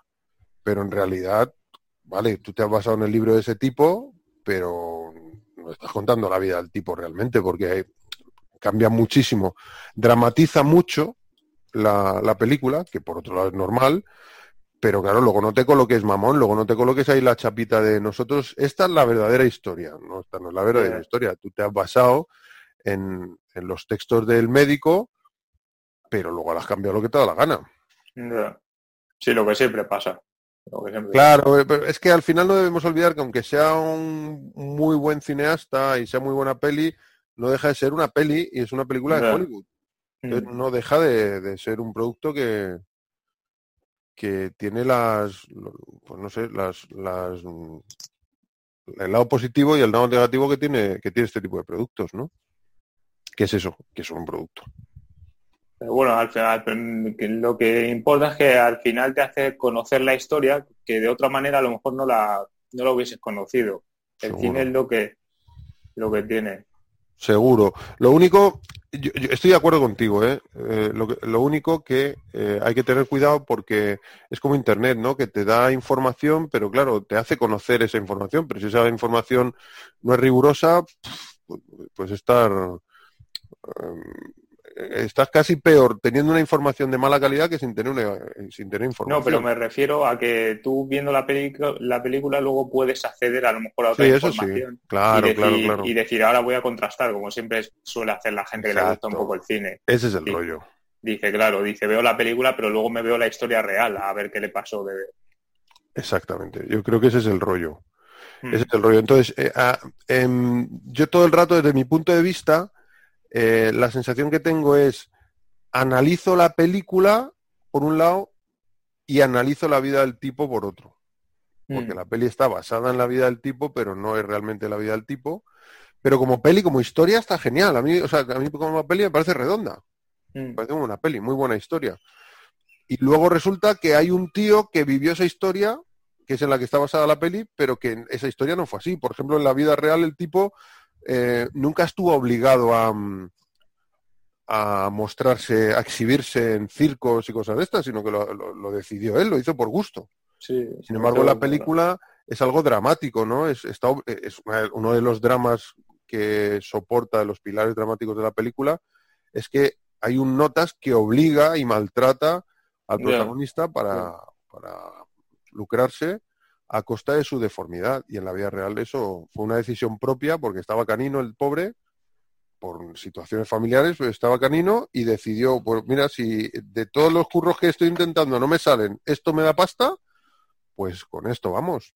Y de hecho, al exhibirse, él mismo hacía su propia descripción, o sea que él hablaba perfectamente y comentaba sus deformidades, ¿no? Hay por ahí unos textos escritos eh, sobre lo que el tipo decía y hablaba del tamaño de su cráneo, de la deformidad de su mano derecha, que era como la pata de un elefante, que era difícil poder eh, explicar algo así si no se había visto, que el lado izquierdo, la extremidad izquierda era como la de una niña de un niño de 10 años, pero que era funcional.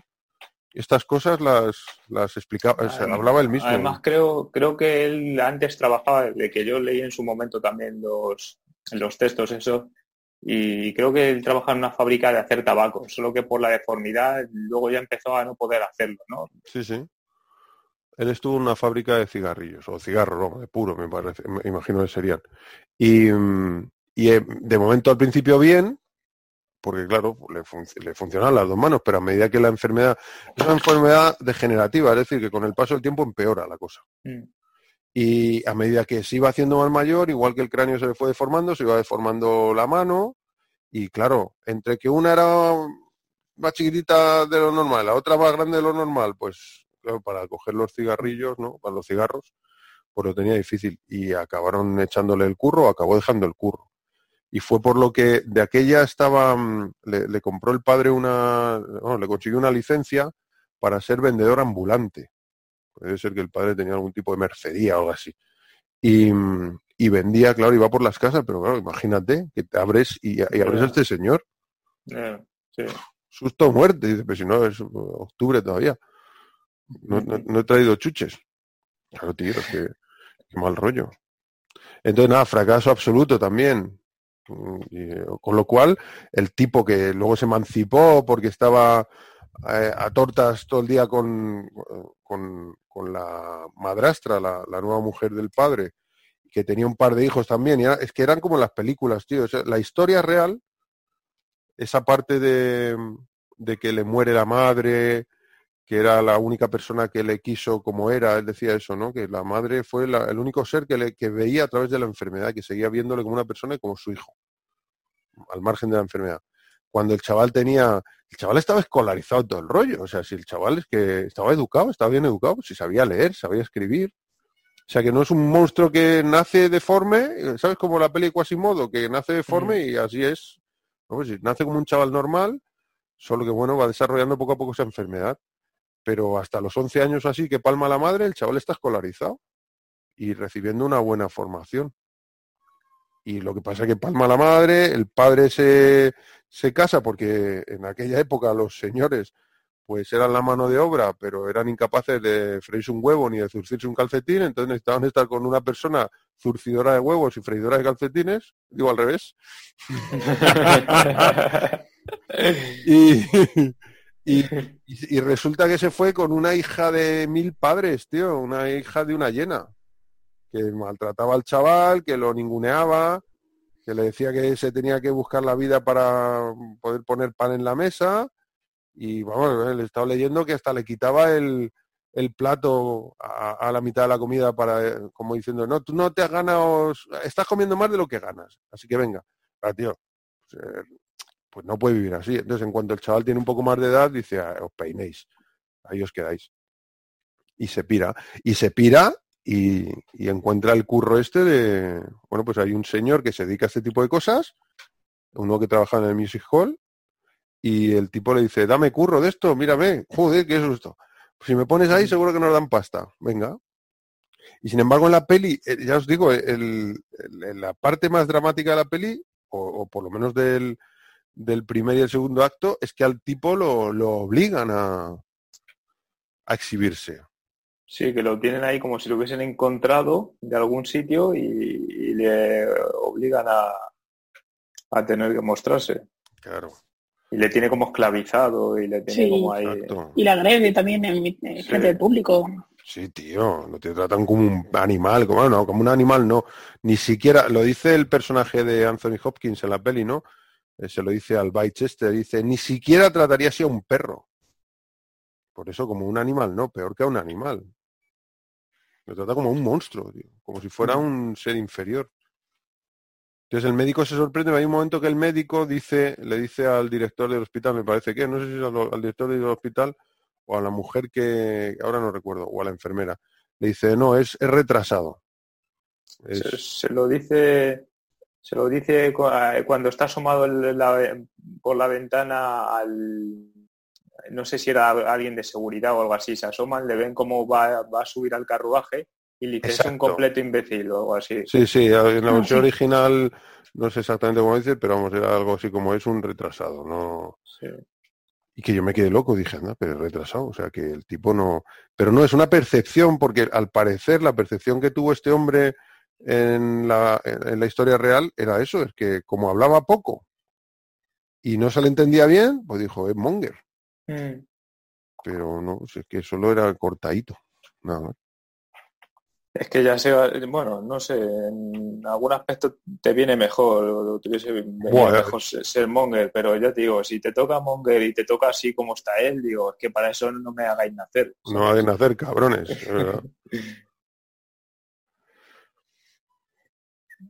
Bueno, pues este trocito habrá que editarlo. ¿Qué más cosas? Eh, bueno, pelis de, hemos dicho pelis de este hombre, de, de David Lynch.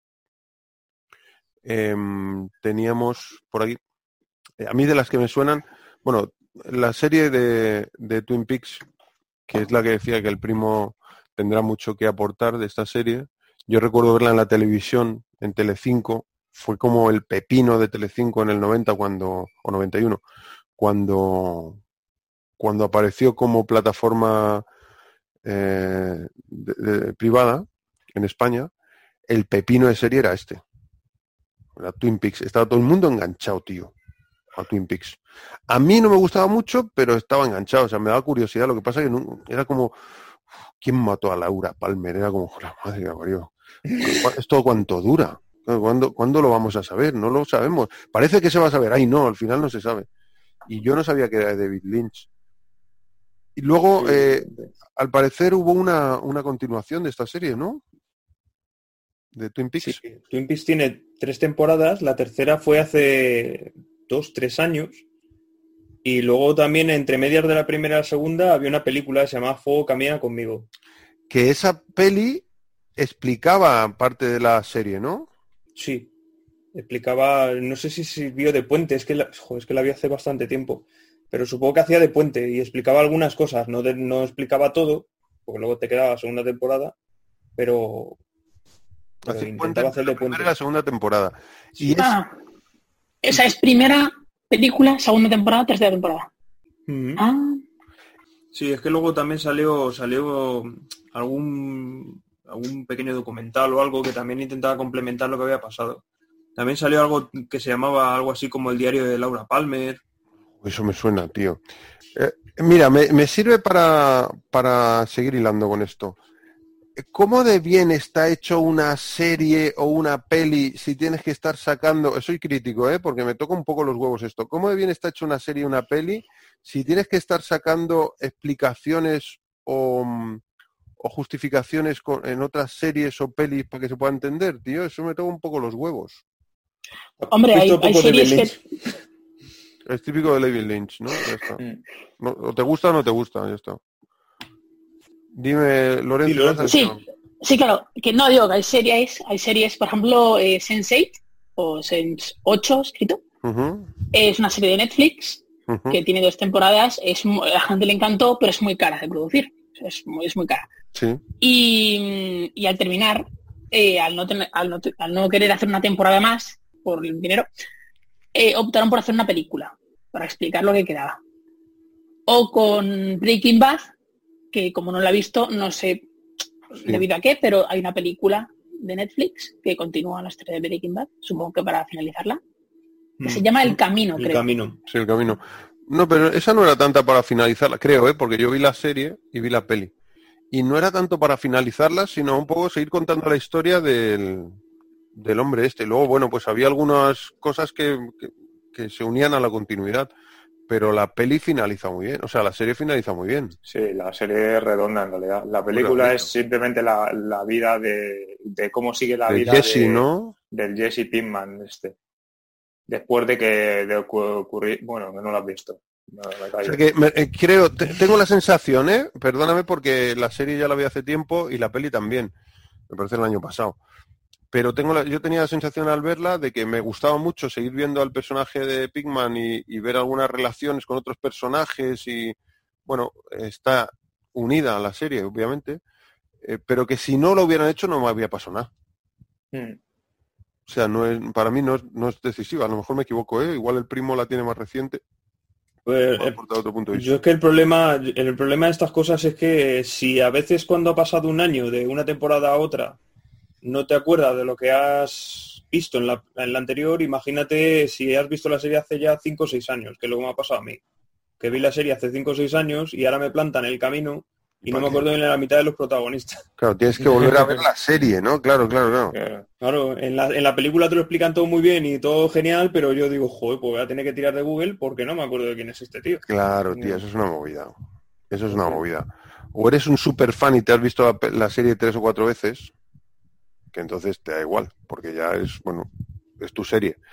Pero si te pasa como a mí, que a mí me gustó mucho, pero claro, la he visto una vez, no sé si eran ocho temporadas. ¿Cuántas temporadas eran? ¿Ocho? ¿Cinco? cinco, yo creo. Cinco, Cinco. Mm, Pues no me acuerdo ahora mismo, pero sí. Cinco de 25 cinco. episodios, algo así, no me acuerdo. Son cinco. Sí, las últimas son bastante más cortas. Pues, pues claro, cuando lo vi, cuando vi la peli, que además sale unos cuantos años después de la serie, del final de la serie, pues me pasa un poco lo que del primo, ¿no? Que había cosas que quería recordar, pero no estaba muy seguro de, de si eran así. Pero bueno. Pues a, eso me refiero un poco con esto de, de Twin Peaks. De, hay un, una película que enlaza tal con cual, o hay una, una luego una especie de film que te cuenta no sé hasta qué punto eso, pero bueno, como dices, es muy David Lynch, claro. Igual, yo estaba pensando, yo he, he visto poca cosa de David Lynch, porque me suena la serie, Mulholland Drive me suena, pero porque me suena, no porque la haya visto. Eh, me suena Terciopelo Azul, que creo que en su momento la vi. Me suena Dune, porque creo que la vi en su momento también. Y creo que nada más, no he visto nada más de David Lynch. Estoy mirando y es que no he visto nada más de David Lynch, que yo sepa. Bueno, ya has visto Dune- cosas. ¿Cuál? ¿Dune tiene, que algo, ¿Dune tiene algo que ver con los libros Dune? Porque Uy, no van a hacer una adaptación, bueno, Sí, Dune, van a hacer la adaptación, sí, sí. pero Hacen tiene algo que ver. remake. Sí, sí. Todo, además. Ah, vale, vale. Es que no sabía si era una historia aparte que se llama Dune. ¿no? Va- van a No, hacer no, un no. remake de, de Dune. Sí. ¿Y quién la dirige el remake? ¿Lo sabes, primo? Creo que es Villeneuve. Villeneuve. Pues joder, pues otro. Eh, Otro que lo vamos sí. a flipar. Y además que el elenco, joder, tiene, es un pepino, ¿eh? Tiene buena pinta. Sí. No, eso estará guay. Eso Igual me he colado, ¿eh? Igual me he colado con el director. Pues eso, eso estará bien. Em, una cosa que, por ejemplo, me pasa con el con lo poco que he visto de David Lynch es que el, el tipo es como muy surrealista. A mí, a mí me salía el, el término onírico, ¿no? Porque Hostia. Me pasa con el principio del hombre elefante, eso de la mujer, que supone que es la madre, el elefante. Luego incluso, pues, eso es muy onírico y muy surrealista, pero muy onírico.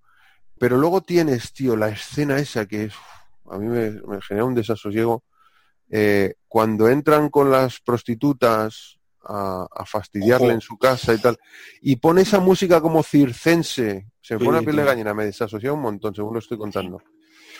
Y, y todos así como muy perdidos de la cabeza, como muy lisérgico, ¿no? El tema.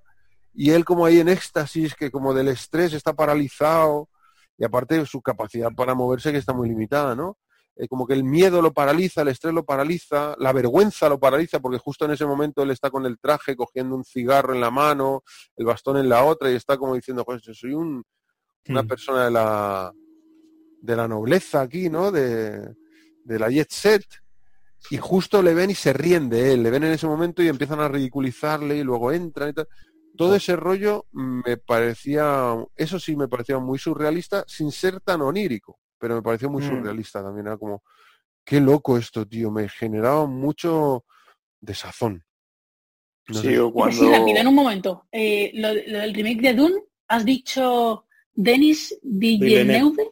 Villeneuve, no sé cómo. Vale, Pues, sí, pues sí. pues tiene buena pinta, ¿eh? Dale, Víctor. Que no, que digo que esas escenas son todas en las que se meten en su cuarto son escenas complicaditas. Cuando le llevan el espejo también. Hay que ser cabrón para coger y llevarle el espejo para Claro, eso da muy mal rollo, tío. Sí. Eso da muy mal rollo. Y además la reacción, eh, eh, ¿cómo está montado todo eso? Porque eh, le echan el alcohol, cuando obligan a la prostituta a besarse con él. Sí, eso es lo que iba a decir. No, y cuando, y cuando se está besando el, desagradable, el- el señor ese mayor con las otras dos que son Sí, más oh, qué jóvenes, asqueroso me parece qué eso, cosa tío. más... eh, Parece sacado de los caprichos de Goya, ¿eh? Sí, Sí. muy horrible, tío. Y además Joder. el, el señor mayor que no lo han podido elegir mejor de lo desagradable que es el Sí, sí, Sí. sí, sí. eh. Pero luego es que además una de las chavalas, la que lleva a su derecha, a a nuestra derecha, a su izquierda, es como mayor, pero la que lleva a nuestra izquierda parece una joven. niña, es muy joven y Sí, todavía joven. da más mal rollo. Que además es curioso porque en los títulos de crédito aparece hombre, eh, man with wars, hombre con putas, y luego debajo pone puta 1 y puta 2. War 1, War 2. Y el y la actriz o el actor que lo interpreta me hizo mucha gracia. Me dije, "Ah, hombre, ¿qué- ¿tú qué has hecho en esta película? Hombre con putas. Tú, no, yo soy la puta 1. Así lo pone, puta 1 y puta 2. Quedé como todo loco. Sí, tío, pues es, a mí me parece muy desasosegante, me parece muy desagradable. Sí. Como un pequeño trozo de- del infierno, ¿no? Traído a una habitación Efectivamente, tío. lleno de demonios, tío. Es asqueroso, Lleno de demonios, efectivamente. Hay- mira, hay una hay un, una película. A, a mí esta peli me, me recuerda a varias, ¿eh? Según la estaba viendo, Mm, me las, he, seguro. me las he pu- apuntado aquí. Una es La Máscara. No, Máscara se llama, no La Máscara. Máscara. Es una película de 1985. Seguro que eh, cuando, si no suena, cuando veáis la imagen la habéis visto en la tele alguna vez, porque la ponían mucho en los 90, la ponían un montón. Se llama Máscara. Máscara, sí. Eh, protagonizada por Eric Scholz, que ahora contamos. El primo eh, Lorenzo seguro que sabe quién es Eric Scholz, y si no le va a sonar. Seguro que sabe quién es. Y si no le va a sonar. Pero Eh. es de David Lynch también. ¿no? Esta- no, Máscara no es de David Lynch, es de Peter eh, Bogdanovich. Ah, Es la historia de un chaval, una historia real, que además había muerto ya cuando se rodó la peli, porque creo que murió con 16 años o algo así. Entonces la historia de la peli, spoiler, atención spoiler, es la historia de los últimos años del chaval. Es un chaval que sufre una malformación y de hecho por eso se llama máscara. Es que la cara es completamente deforme, no tanto como la de Joseph Merrick, el John Merrick de la, de la peli, pero tiene como la frente muy grande, la barbilla muy prominente, los pómulos muy salidos, la nariz como hundida, y si ves las imágenes del chaval original, del de verdad, es que Las es estoy, más, las estoy viendo ahora mismo. Son todavía todavía es más... dramático, macho. Sí, es más dramático, sí. Todavía es peor la deformidad del chaval de verdad. Que eso es una de las cosas que hace que esta película sea tan realista, que tuvieron el molde de verdad del, del enfermo, ¿no? De, el molde de ahí estuvo fino el médico, ahí estuvo muy fino el, el cirujano, de decir, "Ch, antes de enterrarlo o de diseccionarlo, porque quedarían trozos de... Claro, el tipo de- donó su cuerpo a la ciencia, ¿no? Sin donarlo a lo mejor, pero lo donó. Pues, es- pues has estado aquí todo este tiempo en el hospital, los últimos años con nosotros, ¿no?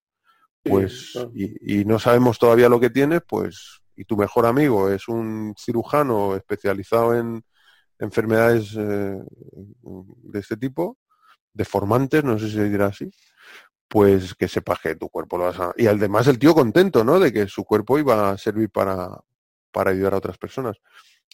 Y sin embargo en esta película pues se ve que han intentaron con las imágenes y tal en esta de máscara hacer un buen trabajo y hacen un buen trabajo, pero cuando ves el original todavía dices, hostia, Sí. es el original más bestia, tío. Me recuerda mucho a esa peli, me recuerda un montón desde el primer momento. Sale Cher haciendo de la madre del, del tipo, sale Sam Elliott, Sam, Sam Elliott, que me gusta mucho, en cualquier peli que sale Sam Elliott, la mítico, ¿eh? Sale Ah, Eric Laura Dern también, Stoltz. Eric Stoltz. Ah, sí. Stoltz. Sí, yo le digo Stoltz. Eric Scholz. Pero sí, imagino que se dirá... Sí, el de. Sí, que iba a estar en Razón Futuro. Ese, que iba a estar... Bueno, que rodó media peli de Regreso al Futuro en el lugar de Michael J. Fox, ¿no? Sí. Yo siempre, siempre les pongo a mis alumnos el ejemplo de, de, de- de Eric Scholz, porque les digo, no seáis Eric Scholz. Cuando dicen, profe, es que esto lo quiero tener perfecto para el examen, digo, no, no, no, no, cuidado con la perfección. La perfección es enemiga de lo, de lo bueno. No, no, no, haz, haz lo normal. No, que lo quiero tener perfecto, no, no. Y les digo, no seas Eric Scholz, porque Eric Scholz no salió en Regreso al Futuro por perfeccionista. Por querer hacerlo perfecto. No, pero dame la motivación de los personajes. exactamente que, que no, que no, que vengas aquí, que eres un chaval de, de 16 años con un patinete, que quieres tocar música y vienes a ver la casa de tu amigo. Ya, pero mm, eh, eh, quiero saber lo que pasaba en la cabeza de Marty. Y total, que ah, eh, iba con, todo el día iba con la ropa de, de McFly puesta, le decía a todo el mundo que le llamaba Marty McFly, a los que le llamaban por su nombre no les hacía caso, Martí iba con chupa de cuero. En- y les, ¿No? no lo sé, Es que en las fotos que he visto, en vez de llevar chaleco, lleva chupa de cuero, creo. pues les, les digo eso a mis alumnos, le, le digo, no, no, eh, por perfeccionista, llegaron los, el director y los productores y dije, no, eh, quítate este encima porque nos retrasa una, una toma que tardaríamos en rodarlo dos horas, tardamos tres días con este tío, no, no, mandalo a tomar por saco, y lo mandaron a tomar por saco. O sea, por perfeccionista. No, no, no. Eh, necesitamos eficiencia, no necesitamos la perfección. Pues este es el que hace. Mira, pero encontré una peli para la que seguramente su rollo iba muy bien, que era meterse en la vivencia del personaje del chaval traumatizado y todo este rollo. Luego me recuerda también mucho a otra que es muy reciente, que se llama Wonder, que creo es de 2000, 2017. Ah, sí. Wonder, que es una peli muy bonita. Mm. Eh, está, está muchísimo más, eh, es más hollywoodiense, ¿no? Más No actualizada, con un happy end y todo este rollo. esta película de Wonder de un niño también que nace con una deformación facial y nunca la han llevado al cole, y entonces es como la historia de lo que pasa cuando empieza a ir al cole por primera vez. Y los cabroncetes que son, cabroncetes digo por no decir otra cosa, que son los chavales de su edad y mayores. Sí, lo, lo mismo lo mismo pensaba yo de la película del hombre elefante cuando esos niños se empiezan a meter con él en el metro, ¿eh? Que, qué. Buah. diablos. ¿Qué diablos, tío? Claro, pero es que ese está el orden del día, macho. Sí. Y, y ahora hay cierta educación social, ¿no? Hay un contexto social en el que, sobre todo actualmente, está mal visto, ¿no? Meterse con alguien porque sea diferente o por su físico y tal y cual. Entonces es una cosa como que se ha reducido a, a círculos mucho más privados, pero en aquella época es como la gracia, ¿no? Mira, el deforme. O sea, que si se exhibían, esas personas se exhibían en un espectáculo. Mm. O sea, ¿cómo va a estar mal visto si se exhibía en un espectáculo? Ahora sí impensable, ¿no? O sea, eso ahora queda más para el ámbito eh, privado. Que uno dice, "Eh, el gordo este de mierda, o el narizotas, o, o bueno, en un momento de niños, a lo mejor en un momento de adolescentes, un momento de mal rollo, o incluso algún adulto, ¿no? Eh, Gorda de mierda, o alguna cosa esta. Esquelético, yo qué sé, no lo sé. Cabezón, pero es algo muy puntual. Pero me imagino que en aquella época, bueno, es que cuando yo era más pequeño, que tampoco soy un dinosaurio, no hace 65 millones de años, pero era, estaba mucho más a la orden del día, ¿no? O sea, te metías con el gordo por ser gordo, o con el de las gafas por llevar gafas. ¿Gafas? ¿Es el quién? El gafas. Eras el gafas, como llevabas lupas, eras el lupas o el gafas. O el flaco era el flaco, el calvo el calvo, el gordo el gordo, yo qué sé. Entonces, Sí. Claro, me imagino en esa época, chavales además de la calle, que me recordaron mucho, ¿sabes a quién? Eh, el- esta peli de Sergio Leone, de Érase una vez en América. Sí. Los chavales, el grupo de chavales, que luego de adultos son interpretados por Robert De Niro y todos sus colegas. Pues cuando son chavales que son chicos de la calle Sí. sí. y van relativamente vestidos, porque claro, los niños de aquella época iban trajeados, pero son maleantes, son chavales del arroyo. Entonces, sin ser eh, pobres de pasar hambre, pero son chavales de la calle, chavales del arroyo. Y me recordaron un poco eso los niños del metro de- del hombre elefante. Sobre todo cuando está el, el- el más pequeñito, ¿no? Echando así, tirando Sí, como las, el arroz y eso, igual ese podía ser el hijo mal educado de alguna señora que estuviera comprando por ahí o haciendo algún recao. Pero luego ya cuando hay uno más mayor y van todos juntos y es el que le quita, eso ya era un rollo de, "Nah, esto es una pandilla de, de maleantes que están aquí en el en la estación a ver qué pillan o a ver qué hacen, ¿no? A ver qué maldad hacen. Sí. Y sí, me, me pareció horrible. Y luego hay una tercera peli a la que me recuerda mucho, que es eh, El Jorobado de Notre Dame, en este caso la de Disney, que es la que tengo más reciente y más veces he visto, que del año 96, porque es que es muy parecida y como además em, imagino que el Víctor Hugo era de la época en la que pasó, aunque la peli está basada, la historia del Jorobado de Notre Dame está basada en siglos anteriores, pero la época de Víctor Hugo es la misma, coincide con la de la época que vivió John Merrick y el doctor eh, Frederick Traves, pues imagino que por eso también es tan similar, ¿no? El, el contexto es tan similar. Y el tipo que está recluido, ¿no? Este está en un campanario, Quasimodo está en un campanario, este otro está en la azotea, ¿no? En el, en el, ¿cómo se llama? El piso de arriba del todo. El En el ático ático. en el ático del hospital, eh, tiene la cara deformada, pero es un- es una persona sensible, inteligente, eh, le encantan las manualidades, eh, es amistoso, es amigable, ¿no? Es eh, una persona de fácil trato y hay una persona como que le quiere mantener oculto o que, o que quiere aprovecharse de él. Y luego también está el personaje femenino, que es como una mujer que le trata bien, le trata con cariño, con educación y con respeto, y él de alguna manera, eh, no, no por deseo sexual ni por deseo carnal, pero, pero sí que hay como una especie de amor platónico, ¿no? Una ilusión romántica, eh, completamente platónica y completamente infantil, pero, pero me pareció que tenía muchos paralelismos con esta película, con el Jorobado Notre Dame. No sé si vosotros se los veis. Sí. eh, a mí me recordó más que nada mm, a otras series, otras películas, más que nada por el blanco y negro y por la ambientación victoriana de la época.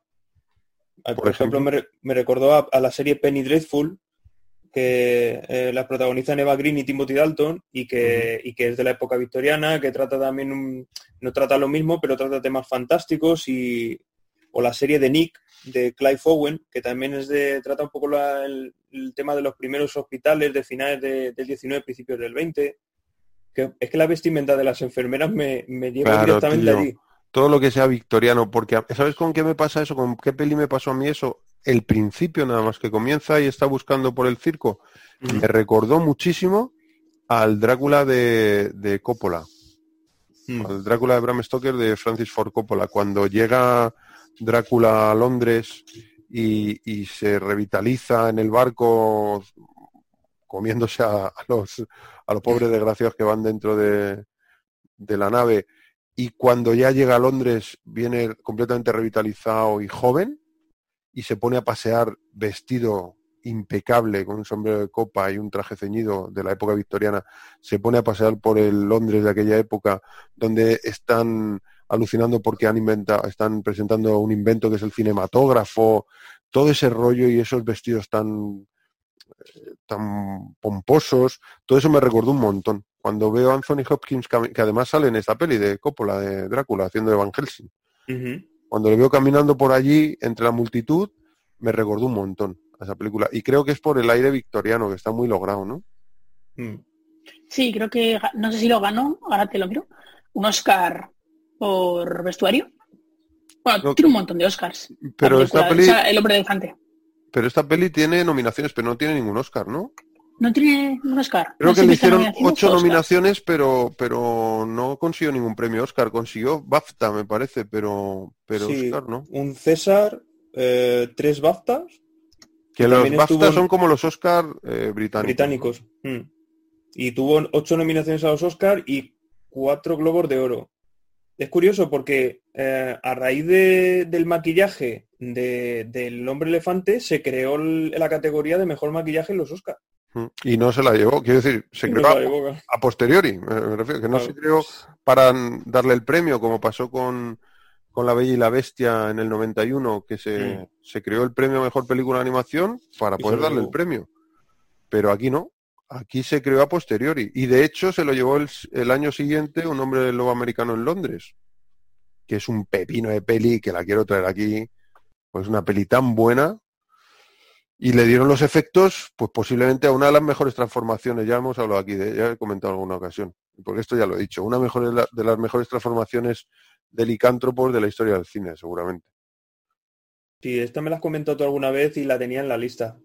Así que si la traes, pues de lujo. Yo la he visto, la vi las navidades pasadas. Esa peli mola mucho, tío. Mola mucho. Y, es una peli de terror, pero no es una peli de terror al uso. Hmm. Tiene comedia y es así un poco... Misterio. misterio, exacto. Más thriller, más que de terror, en realidad. Hmm. Y, los, los efectos especiales los hizo, los hizo un tal Rick Baker, que luego ha estado en otras producciones. De hecho, ¿os acordáis que hablamos cuando vimos Depredador? Hablamos de, del disfraz del depredador y que la persona que estuvo dentro del depredador, este tipo tan alto, em, había hecho también Bigfoot y los Henderson. Pues este Rick Baker le puso también el, hizo los efectos, vamos, el maquillaje de, de Harry y los Henderson en el 87. Y la del hombre lobo que protagoniza Benicio del Toro en el 2010 también le puso el, las prótesis. Y esta fue un poco la que se benefició del maquillaje, ¿no? Indirectamente del maquillaje de, hmm. del hombre elefante. Que es una locura que no le dieran el premio, un premio, tío, aunque fuera, no sé, honorífico. Que dijeran, bueno, no tenemos este premio, pero te lo vamos a dar. No sé. Tío, pero un premio en algún sitio, es que no, no se llevó ningún premio. Eso, es muy loco, tío. ocho horas, ocho horas estaba John Hart poniéndose cada día el maquillaje este, los, las prótesis. Y, viendo cómo se comía en el bocata y él eh, estaba a base de zumo. ¿Cómo? Mm. y al parecer rodaba un día sí, uno no. Pues claro, llegaba a las 5 de la mañana y le tenían hasta las 12 del, mediodía poniéndole prótesis. Y luego desde las 12 hasta las 10 de la noche a rodar. Eso era criminal, tío. Eso era criminal. Y parece ser que iba un día sí, uno no. Un día sí, uno no. Un día sí, uno no. Joder, que si no te lo cargas. Sí, qué actores ¿eh? había en esos momentos. Sí. Hay tres, Sí. tres caballeros ingleses en esa peli. Sí. Tres, eh, hay tres Shears, ¿no? Sí. Anthony Hopkins, John Hart y John Hillgood, ¿no? Sí, el que hace Cargón, el que hace del presidente, ¿no? El director del hospital, no el presidente o Mm. director del hospital. Que se murió a los 96 años. Ese señor, yo en todas las pelis que le recuerdo, recuerdo viejo. recuerdo mayor. Cuando salió el cine ya era viejo, ¿no? Sí, sí, ya- ya- era un señor mayor cuando, cuando crearon el cinematógrafo, ya era mayor. Yo me he encontrado con Freddy Jones y digo, joder, por Jones tengo que buscar a ver qué relación tiene con alguien que me suena de algo. Y es que es el padre del actor Toby Jones. ¿Y quién es ese tío? Eh, Toby Jones, eh, el Capitán América eh, cuando hace de, de Zola. En, en, Enmin Zola es, se llama. Zola, pero... Pero el personaje que... O sea, el actor que interpreta a Zola, Sí, el de las gafitas. sí, ¿Y ese quién es? Toby Jones. Juraría que es ese. ¿Y tiene relación con...? Freddy Jones, el actor que en esta película interpreta al, a Bites, el que le Ah, da ¿sí? ahora en el circo, sí. El desgraciado. sí. Que por cierto que bien lo hace, tío, el Bates ese. Sí, Es un personaje típico de Oliver Twist. Efectivamente, Toby Jones en Qué caras América. pone, ¿eh? ¿Qué Y caras qué- pone? ¿Cómo interpreta, macho? Sí, qué bien. Qué guapo. ganas de darle un guantazo, tío. Pero bien dado, sí, sí. Es- es, mm, me había apuntado aquí una cosa que me pareció muy, muy curioso y es que eh, el- el- hay una película que se llama Un perro andaluz, que seguro que os suena. Ah, sí, esas de... ¿Cómo se jode? Como de Luis Buñuel. Exacto, de Buñuel del 29 y que está me- mm, también está rodada en blanco y negro Y esa no es, me- no es la del... la del ojo. Ah, tío. Sí. Claro, pues ese rollo es a lo que me evoca la- las escenas estas oníricas, lisérgicas, surrealistas de esta peli. Me evoca ese rollo, tío, de, Mira, ¿sabes? de desasosiego, de pasarlo, de ponerte mal cuerpo. te voy a ser sincero. Yo vi la duración de la peli antes de empezar a verla, unas dos horas. Sabiendo cómo es David Lynch y vi- habiendo visto la tercera temporada de Twin Peaks, vi los primeros segundos en el, en el que aparecen los elefantes y la madre de Merry pasándolo mal, y yo dije, como sea, si toda la película la quito. Te lo juro. Claro, pero yo pensaba que sería así. Yo, yo no sabía que era de David Lynch. Y cuando vi que era de David Lynch, dije, "Ah, verás tú lo que me voy a encontrar. Y mira que me gusta David Lynch, ¿eh? O sea, me encanta, pero digo, como sea, si dos horas lo mato. A, a mí, a mí el peinado. A mí me gusta el peinado. El peinado de David Lynch, joder, ya ves, cómo mola. Tener un pelo así. Pues ese es el, ese es el rollo que me evoca, tío. Me lo he apuntado aquí para, me he puesto aquí el- un perro andaluz para deciroslo, tío. Porque esa escena, que además es que está muy fácil de ver en internet, porque, la- bueno, es que pones un perro andaluz y te sale eh, tres vídeos con el- la miniatura de la escena del corte del ojo con, Uf, con la navaja afeitar, tío. Joder. Es Qué mal rollo, tío. Pero además es que el tío era un genio, porque es que con los medios que tenía en ese momento y mete ahí el plano de la tía con el ojo abierto y la, el- un plano eh, eh, cerrado con desde adelante, que claro, no ves la distancia de la navaja con respecto a la cara, ¿no? Te falsea la distancia de la navaja con respecto a la cara de la tía. Y luego corta el tío un ojo de cordero, tío. Sí, joder, pero lo corta claro, de pero- verdad. Pero, aún en así es que primer plano, pero qué mal rollo da, tío. Mm. No muy mal rollo esa peli. Pues eso me pasa un poco con, con esta peli, con algunas escenas. Porque el resto, que no son así tan surrealistas o, o no son tan lisérgicas, pues me parece que es una película normal, muy bien contada, muy bien dirigida, los actores están muy correctos. Quizá un poquito al final, cuando, cuando Merry pues muere, eso también es un poquito, un Sí, poquito David sí, Lynch. claro. Aparece cuando- la cara de la madre. Sí, sí, sí, completamente. Pero ves, eso no me genera desasosiego. Eso me, hace, de hecho me reconforta un poco. Me reconforta un poco porque es como, este se va a unir con su mamá por fin, tío. Se va a unir con su madre. que además en la, en la historia real del tipo eh, se lo encontraron muerto una mañana y el, el diagnóstico fue asfixia, se había asfixiado el tipo. Y luego cuando... también que se había, sí, que se había asfixiado por el peso de la cabeza, de lo que era, ¿no? Es que la- parece ser que las deformaciones que tenía, eh, el- la, la propia estructura ósea y, y las masas eh, carnosas de tejidos blancos, de tejidos blandos, pues en según qué posiciones, como por ejemplo tumbado, le comprimían la, la laringe y le impedían respirar con normalidad. Entonces, claro, pues te podías ahogar más fácilmente. Además, el tipo, eh, el tipo eh, en varias ocasiones en la peli hacen referencia a una bronquitis, ¿no? O a algún problema respiratorio, Sí. no recuerdo si bronquitis crónica, creo que era. pues la bronquitis se la pilla cuando está en su gira por Europa, que se pira él, por, en la vida real se piró por Europa y, y fue a, me parece que a Bélgica, no sé si en qué otro tipo de sitio estuvo, no me acuerdo. Pero el tipo que él se lo llevó, que era un italiano, le hizo el lío y le mangó la pasta. Tenía, no sé si ahorrar 50 libras esterlinas, que era mucha pasta, eh, y se la robó y le dejó tirado. Entonces este sin pasta, sin un sitio donde ir, eh, en el barco, se vino en un barco y le dijeron que, claro, no tenía dinero, dijo, oye, déjame ir, aunque sea en, en- en cualquier sitio, ¿no? En cualquier rincón. Y no le dejaron, y ya encontró un barco que le dejaba, pero le dijo, tienes que estar separado del resto de la gente. Entonces estuvo en un sitio, en cubierta, y hubo, eh, no sé si las noches que duraría la travesía, pero hubo muy mal, tem- muy mal tiempo, hacía frío, estuvo lloviendo, y ahí fue cuando se cogió la, la bronquitis, se enfermó y, y llegó enfermo otra vez a Leicester. Y Claro, entonces ese pavo con ese problema, si además tiene, se le agrava con un problema respiratorio, apaga y vámonos. Aparte que la enfermedad al ser degenerativa cada vez va peor. O sea, parece ser que en los últimos años las deformaciones todavía eran más graves, ya no podía hablar el tipo, prácticamente no podía articular palabra, prácticamente no podía moverse. O sea, cuando, cuando vuelve de, de su periplo por, por el resto de Europa, viene hecho mierda, Claro, encima todo se aceleró. claro.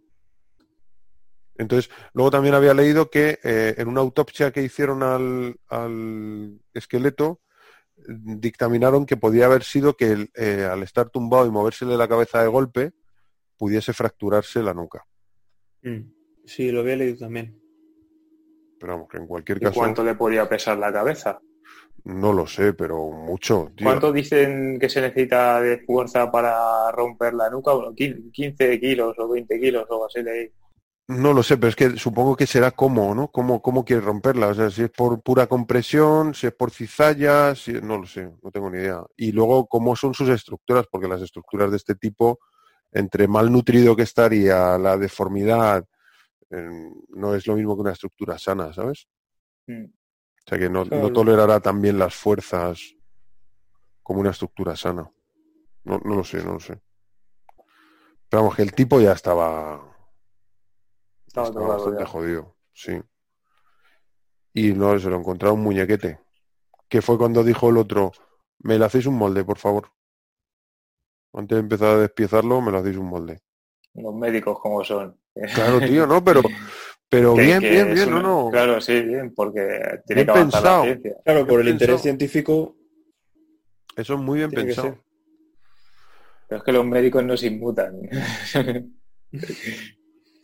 No, Un saludo a los médicos. Estaba, no, pero es- es- no, está muy bien porque se inmutan cuando, donde se tienen que inmutar, o se inmutan cuando se tienen que inmutar, ¿no? Quiere decir que precisamente la profesión de médico eh, eres el que menos se tiene que inmutar para poder hacer tu trabajo. Entonces, tú ves Sí. una arteria cortada, saliendo sangre a chorro, o una amputación en un bebé o alguna cosa de estas, y tienes que no inmutarte, te tienes que hacer el tipo, es que es tu curro, o sea, nene. Mm.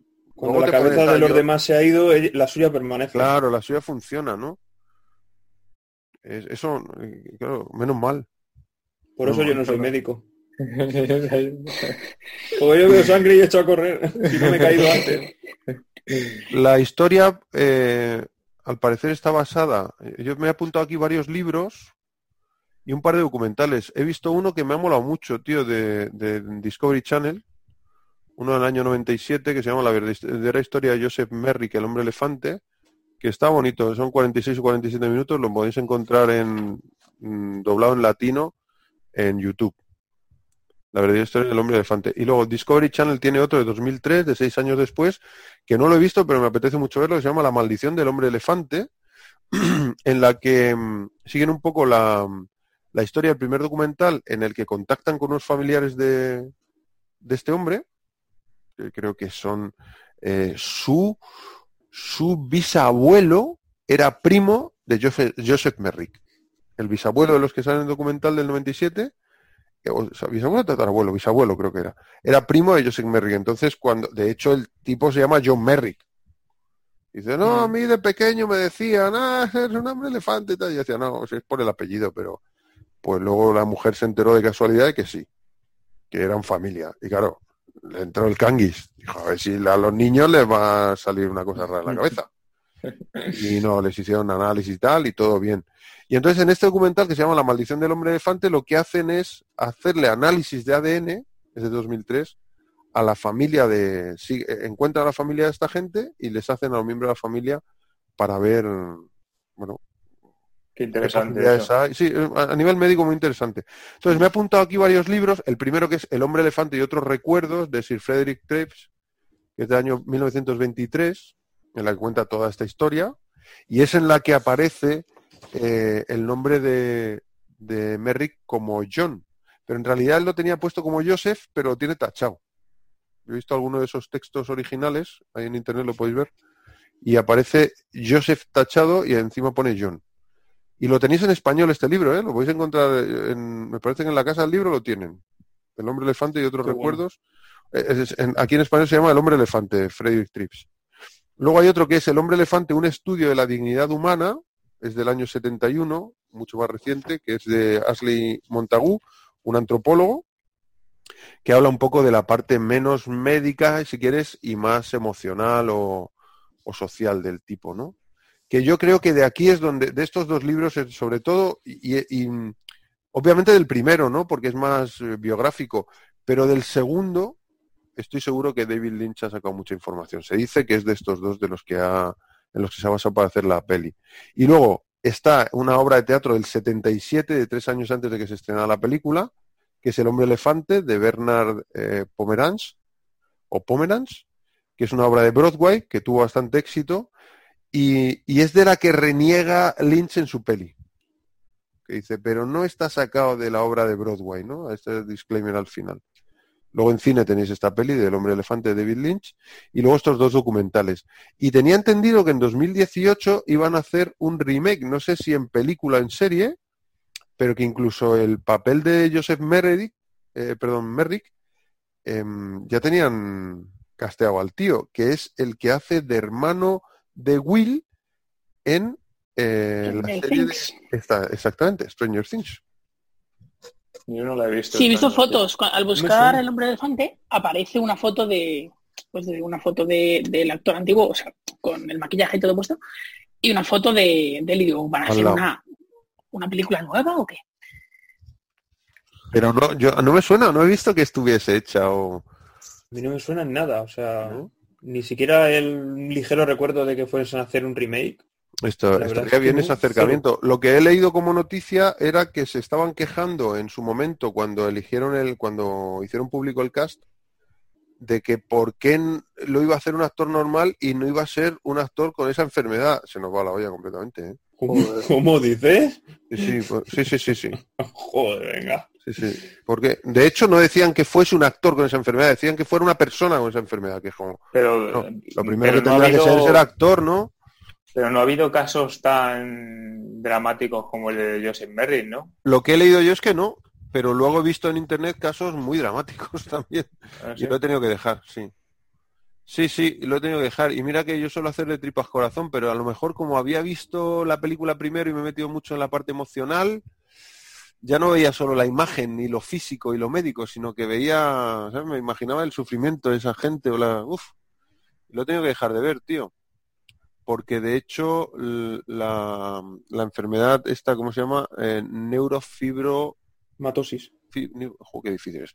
Neurofibromatosis en realidad, eh, a lo que indica, claro, el neuro de neurofibromatosis indica que es el sistema nervioso, es en los nervios donde se dan esa especie de proliferación de esos ganglios, eh, como, si se, sale como una fibrosis ahí, ¿no? Como algo de tejido fibroso, duro, en forma de ganglios.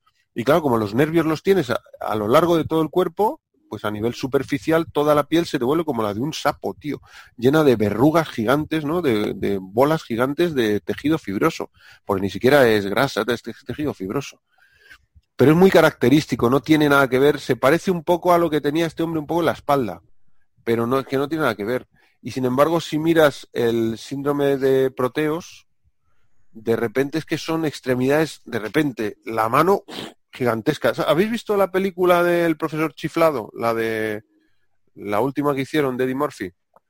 Cuando se está convirtiendo, pero no, que se le convierte solo una mano, así gorda, y, luego se le queda normal, o el labio, de ese rollo, tío. O sea, deformidades de una estructura concreta, la nariz y la boca, el ojo, la nariz y la boca, solo la mano y el antebrazo, muy a lo bestia, como si fueran eh, gigantismo y deformidad, pero solo en un lado concreto. Y, jolín, hay algunas escenas, algunas escenas, digo, perdón, algunas imágenes del síndrome de Proteos este em, en internet que ves algunas caras, tío.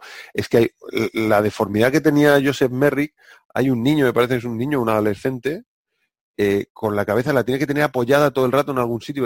o sea, además toda la deformidad es lateral. No tiene por es toda lateral y es un pedazo de almendra, tío, que eso debe pesar igual 8 o 10 kilos. Y claro, en un lateral, pues si lo tienes repartido más o menos de manera equitativa, pero en un lateral es que tienes que estar con la mano así puesta o apoyado todo el rato. Es una movida, ¿eh? Y claro, los ojos se te tapan, la nariz se te tapa, algunos los tienen que operar para abrirle las fosas nasales porque no pueden respirar. Bueno, es una peli. De hecho, a este hombre, eh, lo de hombre elefante le viene porque se le, se le desarrolló una protuberancia eh, nasolabial del labio superior y la nariz que parecía como un apéndice, como se fue agrandando, que parecía la nariz de un elefante, pequeñito, pero no dejaba respirar. Y fue la primera operación que le hicieron. Esa operación se le hicieron al tipo antes de conocer al doctor, a este doctor. era relativamente joven y le hicieron esa operación. Ah, por cierto, ¿qué os parece? Ya que estamos hablando de términos médicos, la escena esa en la que en la que está operando el, cirujano, el Tribes, y tienen al tío atado de las piernas para que no se moviese, le están... Tírale de la pierna. Claro, le están tirando de las piernas, están sin anestesia y le, y le están, no sé qué, echando algún líquido así por encima. Y le tosen. sí, y, sí, está sin mascarilla. Sí, sí, está con las manos eh, al descubierto eh, con la sangre, que digo, vamos, que si tiene una infección en las manos o así, las tiene ahí metidas. No, no, que lo que dice el primo es que le tose. y además eh, lo, hace significativo para que se vea que, le entra, y entra alguien a la habitación y se pone a hablar. Dice, bueno, sí, eh, ya lo has visto, sí, está aquí, no sé qué. digo, joder, sí, ¿cómo era la cirugía en esos momentos? Aquí entra todo el mundo, ¿verdad? Venga, a tomarnos algo, joder. Sí, sí, claro. Finales del principio imagínate que te operen, que te operen de esa manera en la que estaba el tío en la camilla, que le tenían abierto el pecho, no sé lo que le están haciendo, y que te operen de esa manera, sin anestesia, tirándote de la pierna, tío. Tírale de la pierna, dice. Tira, tírale, de la, tírale de la pierna. Y contando con que no te pilles algo, ¿eh? Sí, sí, sí. Eso con que vaya todo bien. Sí, sí, con que vaya todo, vamos, Joder, es que. Claro, sí, palmaba la peña, tío. Palma peña, como los extintores, el que tenemos ahí en mi casa, en casa de mi madre. ¿Lo ha visto Lorenzo? ¿Lo ha visto alguna vez? Sí, tengo fotos. Palma peña, macho. Ostras, es verdad. Ostras, el, día de, para hacer la tormenta de ideas, eh, joder, qué bueno. brainstorming. ¿Y si le llamamos Palma Peña? José Luis Palma y, Adolfo Peña. Venga, pues Palma Peña. No hay huevo, que no hay huevo. Sujétame el cubata. el cubata, que vais a flipar. A la patente, Por cierto, ahora que se ha hablado del joro de Notre Dame, me he dado cuenta que me había apuntado aquí, que al ya lo comentamos, pero bueno, para hacer un poco metapodcast, al, a Quasimodo en la versión original, en la de Disney, en la de eh, del 96, le ponía la voz, si os acordáis, Tom Hughes. ¿Os acordáis quién era Tom Hughes? Tom Hughes. Hicimos una peli suya que había elegido Claudia hacía el protagonista. Ah, sí, el Ah. de Mozart. Amadeus, sí, Amadeus. efectivamente. Era el que le ponía la voz a... Joder, qué bueno. Me lo había apuntado aquí, pues digo, se lo tengo que decir que les hará, les hará risa. Pero escucha, está todo conectado porque, Todo está porque eh, David Lynch, a raíz de esta peli, conoció a Dino De Laurentiis ¿En serio? para hacer, para hacer Dune. ¿En serio? Qué fuerte, tío. Sí, sí. Y es el productor de Conan. Hay más conexiones. Mira, tengo un par de conexiones que te las voy a decir que te van a Eh, flipar especialmente a ti. Esto Estambul. te va- esto te va a flipar especialmente a ti. Bueno, te- es que son conexiones. Bueno, ya verás. ¿Sabes quién es? Eh, imagino que sí. Kenny Baker. Sí, dilo tú. No, venga, dilo tú. No, si lo Nah, sabes, dilo tú. No, dilo tú, cuelga No, tú. no, dilo tú. No, me que lo digas tú. Kenny Baker. Joder, ¿sabes? Eh, eh, buscando información de la peli antes, vi el nombre muy abajo, muy abajo, porque no es protagonista, pero cuando lo, le leí digo, no me lo puedo creer. Kenny Baker es el que eh, daba vida a R2D2. ¡Ah! Sé quién es, le he visto. Sí, sí, sí, sé quién es, sé quién es. Que en la Que peli es- dentro de... Le conozco también, que, es pe- que era pequeñito, Sí, que Sí. se metía dentro. Es el que, el que le libera, el que lidera el grupo para, la- para liberarle del jaula. Que le dice, no, porque eh, entre nosotros, no, algo así le dice, ¿no? Que tenemos que ayudarnos, Sí. precisamente nosotros tenemos que- algo así. Sí, que hay un frase- gigante y un... Que yo cuando se acerca el gigante a la jaula, digo, la va, va a arrancarlo, tío, hubiera estado muy guapo que arranque la... ¿Sabes? Que abra la puerta, tipo André el gigante, como la habría abierto André el gigante, agarrando la puerta y tirando fuerte y hubieran saltado por ahí los trozos de metal, ¿no? De, o de madera. Y está el pequeñito, el pequeñito que le pone, que le da la mano así, que le ofrece la mano, tipo Arnold, come with me, you want to live, pues le, le cede, le dice, venga, sal y escapa, te vamos a ayudar a escapar. Ese es, era R2D2, tío. Qué fuerte, ¿eh?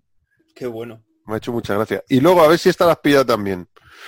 Em, John Hart le pone la voz. ¿A quién? ¿A quién le pone la voz?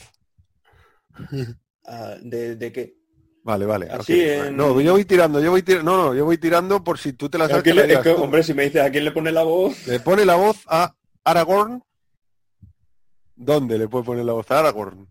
pues como no sea en la obra de teatro, No. Hay una película de 1978 Ah, la de- la- la de tengo, que es en dibujos animados del Señor de los Anillos, Sí. que es una maravilla de peli, tío. Es una maravilla, de 1968. Yo la tengo, ¿eh? Pero eh, según estaba buscando esto, cuando lo he visto, digo, no me lo puedo creer. Y me he puesto a mirar, digo, a ver si, a ver si es su voz. Y he encontrado un tráiler de la película del Señor de los Anillos en dibujo, en animación de 1978, que de verdad que es una maravilla esa animación, Víctor, si no la has visto, tío, No, no me es suena. un viaje al pasado maravilloso. Y le pone la voz a Aragorn, ¿no? Al guerrero. ¿Ok? Qué bueno. Bueno, pues flipa, ¿eh? En El Retorno del Rey, que es del 2003, ¿no? Es, es Sí. la segunda parte del Señor de los Anillos, ¿no? La tercera, La tercera parte. 2003. Eh, eh, las, las dos torres y el retorno del rey, exactamente, 2003. Eh, hay un personaje que es un orco que se llama Godmog, Sí, en la batalla de los campos del Pelennor. vale, pues el maquillaje de Godmog está No. basado en las deformidades del maquillaje Oh. de John Hart en El Hombre Elefante, tío. ¡Ostras, Qué qué bueno. Alucinante, tío. He ¡Qué flipado. digo, bueno! "Oh". Fíjate, Sí pues que no había todo caído. está conectado. Esa es la, ca- la carga de los Rohirrim, ¿no? Sí, eh, eh, sí, justo. Sí, justo. yo recuerdo esa Ahí escena, luego después. recuerdo a ese orco. Pues sí, claro, pues si lo vuelves a ver, dices, es verdad, porque es media cara así como, y- Sí, como sí, deformada, en sí, un- verdad, pero solo un lado y la nariz, y sí que es, sí que mm, te puede evocar perfectamente, ahora que lo sabes. ¡Qué ¿no? bueno! Sí, esa es muy ¡Qué buena. pasada! Pues mira, ya no la voy a ver igual, esa parte. Va, os digo alguna curiosidad más. Eh, he leído que, que la única película de David Lynch en la que no sale ninguna persona que aparezca en Twin Peaks es el hombre elefante. En todas las demás sale alguien que apareció en Twin Peaks. No lo he comprobado, ¿eh? pero me ha parecido gracioso Sí, comentar. porque a partir de Dune, Kyle MacLachlan salen en casi todas. O todas. que, es, que es el del que lleva la, la camiseta, ¿no? Aldo Sonores. Fíjate. Qué buena peli. Qué buena Están aquí en la sala roja. Ah, eh, era eso. Y hablando al era revés. eso. Era eso, era eso. Ahora lo hemos entendido la camiseta del primo. Bueno, eh, parece ser que hay cuatro películas en las que Anthony Hopkins ha hecho de médico, de doctor. Una es El hombre elefante y las otras tres son de las que hablamos el otro día.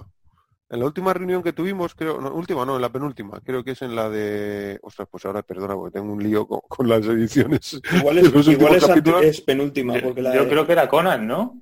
Cuando, ¿No era ¿Os acordáis Sí, que sí, hablamos de, del, del silencio de los corderos?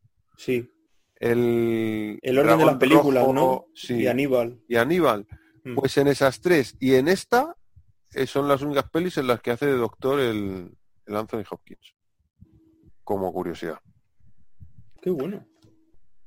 También he leído que, que Mel Brooks es el productor de esta peli. Bueno, de hecho se llama, no sé qué, Brooks Production, ¿no? Brooks Production se llama o algo así. Es el productor de esta peli, es el que pone la pasta para David Lynch y que le costó convencer a David Lynch para que fueran a rodar en Europa, porque se rodó en Europa la peli. Que el David Lynch decía, eso de Europa, ¿qué es? ¿Eso ¿Dónde está en el mapa? Yo paso. Y le convenció haciéndole que hablara con Jen Wilder, que es un tío que ha hecho, bueno, ¿sabéis quién es Jen Wilder, no? El de la mujer de rojo, la peli de la mujer de rojo. Sí. Lorenzo, ¿te acuerdas de No me chilles que no te veo? Sí. El sordo.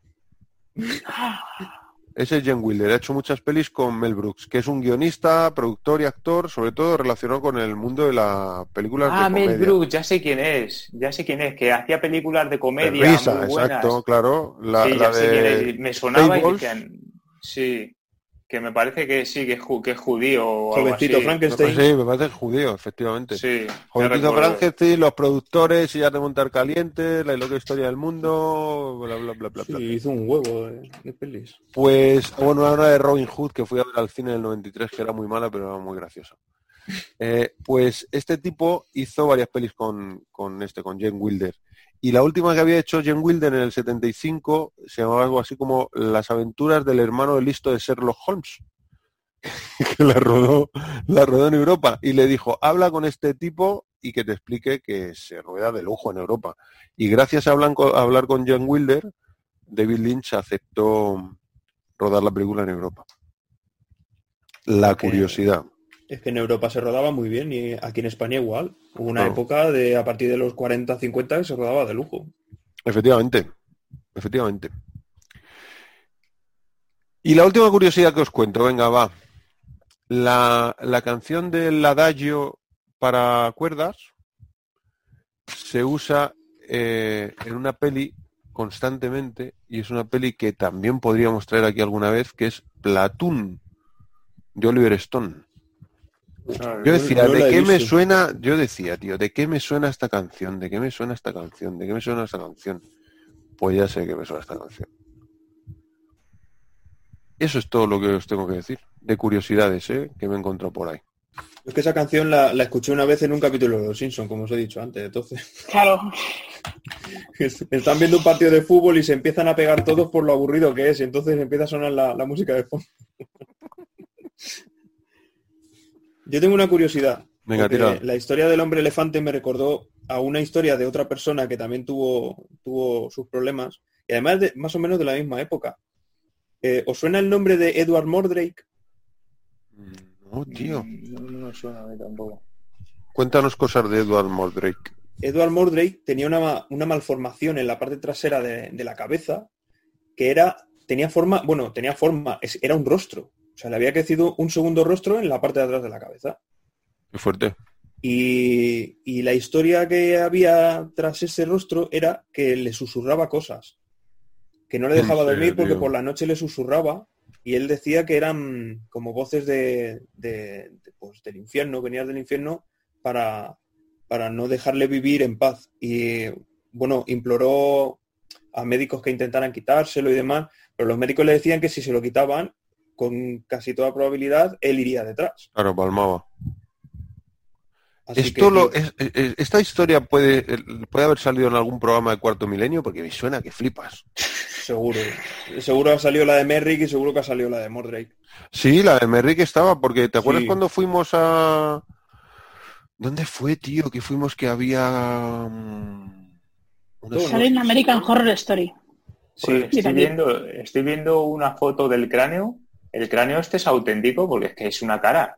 Claro, no, pero esto, esto, pero esto es muy típico, o sea, no está exactamente esto, pero es típico que haya eh, gemelos que se reabsorben y que no llegan a término y entonces el organismo mientras son, eh, o sea, que no es que le haya salido una cara porque, o sea, seguramente es por un tema de división celular, o sea, que tiene un sentido, no es nada, me refiero que no es nada fantástico ni diabólico, sino que hay veces que se encuentran desde mm, una especie de quiste que resulta que es pelo y hueso de un gemelo con el que te desarrollaste, pero que no llegó a término y tu cuerpo absorbió sus, sus tejidos y lo absorbió y ha ido creciendo, hasta cosas tan exageradas como esta, me imagino, claro. Joder. Que podían ser una persona que naciera con un gemelo como tipo a los siameses, que Sí. compartieran cabeza, pero eran dos y al final pues que pues quedó simplemente la cabeza del otro en la parte de atrás.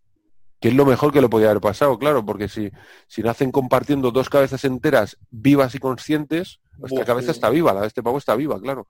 Pero Creo que estoy viendo el cráneo y, joder, que alguien no, el rollo. llevaría una cabeza así. Es que me recuerda a Joseph Merrick un poco. Claro, y yo, yo imagino que en esa época y una persona que sufra esta malformación, pues desde pequeñito tiene que estar oyendo que es un castigo del demonio, que es una brujería o cualquier cosa. Y pues claro, pues, cuando llegas a la Además, edad estoy adulta, viendo, estoy viendo que es- la causa de su muerte fue que se suicidó. no, Mm. pues, eh, la cabeza la tendrá que tener el hombre al revés. No lo aguantaría. Claro. Sí, sí, que movida. Los que nos estéis oyendo, Edward Mordrake, y vais a flipar. Vais a flipar porque es un señor con y en, en la nuca tiene lo nunca visto que es otro señor, otra cara de otro señor, además Sí. enfadado, así como muy serio, dice, coño, si fuera uno que se ríe, pero no está como muy enfadado. Es, es- ¿Sabes? Te, cu- te cuenta chistes. Me acuerdo un poco de Cuato, el de la peli de Verhoeven, de- Desafío de total. total Sí. que me hacía mucha gracia porque es el tipo, un tipo normal, y se abre la camiseta y en realidad lo que le sale del vientre, que es el cuato este, que es el, ojo, es, es como el muñeco deforme, es cuato, es el, es el individuo. Lo que es la Mm. deformidad o, el- o la parte inútil es el, el señor que lo lleva, que lo porta. Entonces, estamos dando por hecho que en este caso la cabeza normal es la que está bien y que la cabeza extraña es la que está mal y a lo mejor no. A lo mejor imagínate que fuese la cabeza extraña la que está viva completamente y que le ha tocado una cabeza perfectamente normal con un tío hasta guapo, ¿no? Detrás. Ostras. Pero lleva el cuello puesto, ¿sabes? Sí, sí, claro. No, es, es evidente que, que la cabeza chinga la atrás. Pero que sería muy rollo cuatro, sería muy curioso, sería giro argumental. Plot twist. Es, es un plot twist, efectivamente. ¿Qué cosas ha hecho Anthony Hopkins? Joder, ¿qué no ha hecho? Suena. Pues Odín, Odín, efectivamente, en Thor. Aparece en. Tony. Hawkins me recuerda a Gary Oldman, que te han hecho de todo. Sí, Sí, de hecho en esta me, me recordó mucho a Gary Oldman en, el, en la de Coppola. También hemos hablado del Silencio de los Corderos, Aníbal, Westworld. recientemente las dos, los dos papas. Uh, Las, ah, dos, sí, me encanta. las dos papas no, porque son dos patatas, las dos Las dos papas. papas fritas. Las dos papas, las cocidas y las fritas. Qué hambre. Es cierto. Sí. El dragón rojo. Así que me suenen, bueno, el desafío que me gusta mucho con Alec Baldwin. No sé si la Ah, habéis sí. visto, una peli del 96, típica de aventuras, La del bosque, ¿no? la del bosque. Joder, esa mola mucho, la del oso. bueno. Esa me gustó mucho. El abrazo del oso. La de Drácula de Bram Stoker también, bueno, Leyenda de Pasión, hay mil pelis. ¿Qué no ha hecho este hombre, tío? Claro. Regreso a Howard End. Ha Ah, el hombre pelis. este, el Edward Mordrake este, eh, tiene una película, ¿o cómo es esto? Tendrá alguna peli o alguna serie, ¿no? He visto por Yo, yo solo lo he visto, como decía antes Lorenzo, en American Horror Story. en ah, una verdad. American Horror Story, dice, sí. Sí, hace un par de apariciones. Un actor que lo, que lo interpreta y, joder, es que lo hace muy bien. Es que es- lo, met- lo mete por el tema fantástico, claro. Claro. El terror. Claro, Aprovechando que decían que susurraba, pues... Es que es terrorífico eso, ¿eh? ¿Qué, ¿Cuál os suena a vosotros? ¿Cuál habéis visto? Espera, de espera, espera. Hay una película que es Titus. Titus. Sí, es una peli como de romanos, ¿no? Algo así. Titus Andronicus, ¿no? Pues Titus, Titus de, de la serie que os dije, el sitcom, se, hombre, se cambió el nombre, dice, dice, o sea, el personaje, o sea, el personaje, bueno, te cuenta su vida y tal, y se cambia el nombre a Titus. Y se llama ahora, o sea, en la, en la serie, el personaje es Titus Andromedon. Titus ¿Tiene algo que ver con esto? Titus Andromedon, no sé. Pero Ah, ¿por vale, qué porque- crees que pueda tener algo que ver? Ah, no, Buen sí, el, nombre. el nombre de la película que alguien ha dicho Andrómeda, o algo así. Digo, a lo mejor es por eso. Enterado. Eh, ¿Qué has estado fumando estos cinco minutos? Ah, no, no, no, perdón, perdón, no, que, es que, no, no, aquí, Yo me caigo. aquí, aquí pone, eh, ¿dónde está? Titus, Titus, Titus, Titus, aquí, Titus, 1999, Titus Andronicus, que no sé qué quiere decir esto, espérate, el personaje Titus Andronicus, Lo hemos, lo hemos perdido. Pero ¿de, qué, pero qué ¿de dónde sale eso? ¿Pero Espera, ¿En qué peli? ¿En qué peli? Nosotros que pensamos que era el más normal de nosotros. a ver, Ya tenemos Eh, entradilla. Titus a ver, Andronicus. eh, a ver. Eh, Anthony Hopkins en, Sí. en Titus interpreta un personaje que se llama Titus Andronicus y me recuerda a Andromedon, que es como se llama el personaje del sitcom. Ya está. Fin. Ah, vale. Eso que- es todo. ¿Y tú crees que tiene relación? No, pues no, entonces no es tan loco. Que, que tiene relación el dice. no, que no es tan loco. No, no, él por está eso. loco, él está loco. Digo que no es tan loco. Que, que el Andrómenon del, del apellido, ¿no? Del segundo nombre del coleguita este, del moreno del Titus, puede venir para parecerse, que se lo haya puesto para, para, para parecerse al personaje que interpreta, al nombre del personaje que interpreta Anthony Hopkins en Titus. Claro, porque el, el Titus este del, del sitcom, pues es muy... Le gusta mucho, o sea, el, el, el quiere ser actor, tal, y es muy... ¡Oh, no! ah". Ah, Ah, igual es una referencia, sí. Sí, sí, Claro, pues una- Me- puede ser me una- cuadra muchísimo que puede ser una referencia, efectivamente. Vale, vuelves a estar dentro. Vuelves a estar dentro, pero, pero tenemos entradilla. Pero tienes un warning. Un, un, un Titu jajaja espera, Titu jajaja espera, lo voy a enchufar en la entradilla, fijo, que lo sepas. A jugar. Te has librado, ¿Qué he Víctor, porque tenía uno tuyo, pero te has librado. Y luego de John Hart, eh, ¿qué pelis os suenan? Pues, yo creo que lo último que vi de John Hart era V de Vendetta. Mm, es verdad. V de Vendetta. Hacía de Adam 2005. Sandler. Alien el octavo pasajero, ¿sabes? Sí, ¿verdad? esa, es- esa es la que más me llamó a mí la atención, que es, es el personaje al que le sale el alien del pecho. Yo a ese actor siempre recordaré por ser el personaje al que le sale el alien del pecho. Una mala tarde la tiene cualquiera. La mala tarde la tiene cualquiera. Sale en Indiana Jones y La calavera de la cristal. calavera de cristal. Ah, cierto. Es que es la de la nevera voladora, ¿no? Esa. Sí, ¿Es la tercera? la cuarta. La cuarta. Ah, sí. La cuarta que para muchos no existe. Sí. Sale en Hellboy, que es el doctorcito ese, ¿no? De Hellboy. Ah, sí, es verdad. Sí, esa Es el suena. padre de Hellboy, qué bueno. El padre, exacto. ¿Y de cuál más me suena, tío? Bueno, en las de Harry Potter no está Claudia, pero en las de Harry Potter interpreta mm, eh, un papel recurrente en esas pelis. Yo es que no las he visto. Espera, Pero- espera, eh, ¿me repetís el nombre del que estamos hablando? Porque me- John- John. John Hart. Hart, John Hart. A ver, sí. Hace de. Oliv- Olivander. Pues no tengo ni idea de qué hace en Harry Potter. Joder, hace mucho que no veo. Olivander, no sé quién es Olivander. De Harry Potter, Olivander, no me suena nada. ¿Olivander o Olivander? Será Olivander. Ah, a ¿Olivander o Olivander? O, es- mira, igual te pongo a ti, igual te pongo Va a a ti. ser la entradilla esa, yo creo. no la estoy buscando, ¿eh?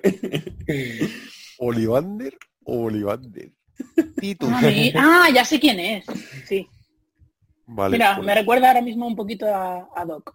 Por si alguien Doc va Brown. a buscarlo. Sí, por los pelos. Y luego a mí, me, a mí- yo lo recuerdo de una película que no habéis visto ni de coña, que se llama mm, Rafi, un rey de peso, tío. Una película del año 91 directa a, VHS. VHS, efectivamente, a VHS, A Laserdisc. en la que el, el tipo, John Hart, interpreta a un señor que se llama Lord Percival Graves.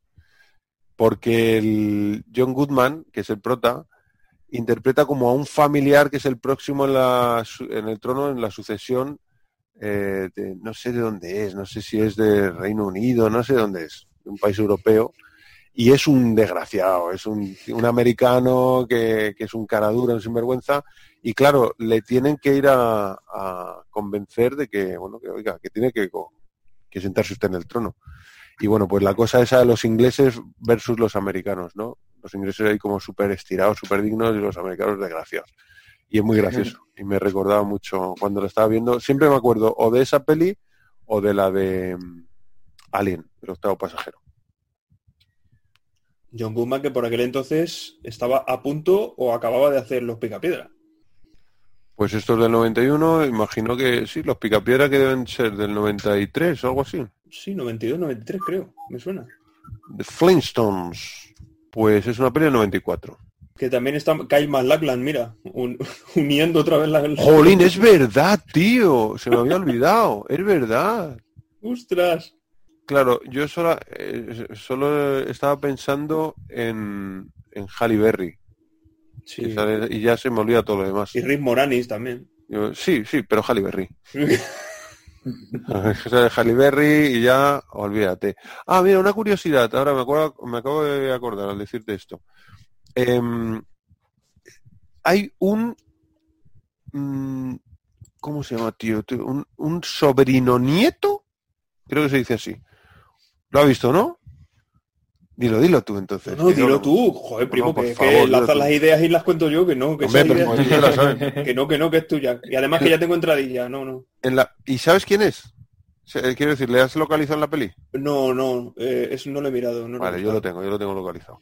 Eh, en la película sale un familiar del doctor Frederick Traves, que de hecho se llama Frederick Traves. Es un actor que se llama Frederick Traves y es familiar, sobrino nieto del, del personaje que interpreta Anthony Hopkins, es decir, que, del doctor real. Tócate los huevos. Qué pasada. y, e interpreta al tipo, como al alguacil, algo así, al que llega al, al principio de la peli al, al circo de, de rarezas y les dice que no pueden exponer a esta persona porque es horrible y que una cosa son las rarezas y otra cosa Ah, es, sí, esto, es una persona sí, sí. enferma y tal. ¿Es Ese ese? tío es. Que luego, de hecho, les echa a ellos. Sí, claro, claro, Le- les echa. Le dice que se, al, mismo, al mismo doctor, se lo dice. Mm. Les echa, bueno, es un, un poli le dice que no pueden estar ahí, pero porque el otro está echando a la peña. Dice que eso, que esa atracción, que olvídate. Pues ese tío es familiar, un sobrino nieto del, del doctor original que conoció. Se puede decir, mi tío abuelo conoció a, al hombre elefante, tío, y le trató. Qué curioso, ¿eh? Qué pasada. Y mm, una cosa que os quería, que os quería preguntar es, em, ¿qué, qué pensáis del, del leitmotiv de la peli? Es decir, de este tema de eh, que no se exponga a la persona por su rareza y que se la acepte tal y como es. Pero no de esa Espera, idea, espera, espera. ¿Ese es el leitmotiv? yo creo que es, va por ahí, O sea, ¿no? digo, La- pero el leitmotiv no es la música que suena con cierto... No, pero no, pero eso se puede asociar a una a una Ah. no, igual me equivoco, ¿eh? Eh, me Sí, imagino a ver, que- yo creo que es el tema, ¿no? El tema principal del Sí, que es va el- una cosa. de puede ser una- algo, ¿no? Sí, puede ser una obra musical, Claro. la ópera. Puedes o- decir que el leitmotiv de, de un personaje a nivel musical, pues es como se asocia esto a la música, a esta música, a este personaje, ¿no? Porque como que lo representa, es un poco lo que representa. De hecho, no sé exactamente qué, qué significará. eh, Imagino que es francés, ¿no? Pero leitmotiv. Pero vamos, el, el meollo, ¿no? La Búscalo, tesis, le diríamos la tesis. Sí, escribe leitmotiv tú aquí. Leif, Motiv La con T F motive. al final. Con V. Te sale Andrew Buenafuente. motiv, claro. Ah, ah, claro. claro, sí. sí, se escribe como el programa de Buenafuente. La T motive. La meto- late motiv.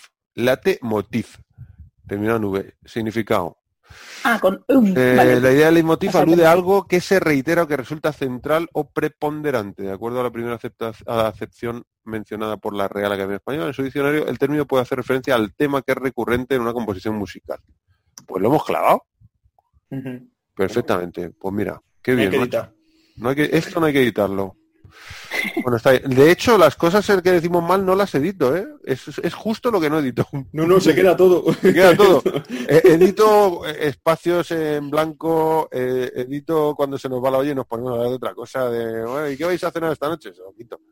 Pero, Pero bueno, es que somos nosotros, somos así con nuestros... no, claro, claro. Oye, que Yo- si cuando nos equivocamos, nos equivocamos. Yo No, con el programa de hoy ya me he sacado media carrera de medicina, con lo cual... ¿Cómo? Yo todavía soy incapaz de decir neurofibro... ¿Cómo es? Fibro- Mitosis. No, pues me la he aprendido, neurofibromatosis. Sí, sí, sí. Pues, eh, vamos, que os preguntaba por eso, porque a mí me parece un poco, os adelanto que, por eso lo pregunto, ¿no? Porque pues, yo tengo mi, mi idea y me interesa saber la vuestra. Que me parece un poco tramposo en la peli, no sé si es un poco tramposo o es que, como es David Lynch, me creo que lo haya hecho a propósito. Es decir, que critique justo lo que la película está ensalzando. No sé si me estoy explicando. No, ¿qué? Que critique justo lo que está criticando. Ensalzando O sea, que- la peli. ensalzando. No, porque si critica justo lo que está criticando, estaría. es demasiado criticar por adultos. claro, o si ensalza lo que está ensalzando, normal. Pero que él haga crítica, eh, digamos, eh, soterrada, de lo que la peli está ensalzando. Me explico, porque veo que es- habéis quedado así como en Sí, fundido a ver, a ver si te, a ver si te he pillado. O sea, eh, que de alguna forma aquellos que le acogen Claro, se sientan bien con ellos mismos por el mero hecho de acogerle, claro. Sí, sí, me has pillado perfectamente. sí, ¿no? Claro, claro. O al apoyo me voy ya. No, no, pues muy bien, de quedar liberado. Quiero decir, el tipo tiene tres eh, exhibidores. Tiene como tres, ¿cómo, te- cómo se diría esto? Tres patronos. Mm. El Baich este, que es un golfo, que le exhibe, es decir, se aprovecha de, de su rareza para lucrarse económicamente. Eso es evidente, ¿no? Es como que es lo más grosero. Luego viene el doctor, como que lo salva, pero en realidad el doctor se está lucrando de su rareza, solo que a nivel intelectual o profesional. Es Y él decir, se lo plantea, dice, oh, estaré. de hecho, él se lo plantea, claro.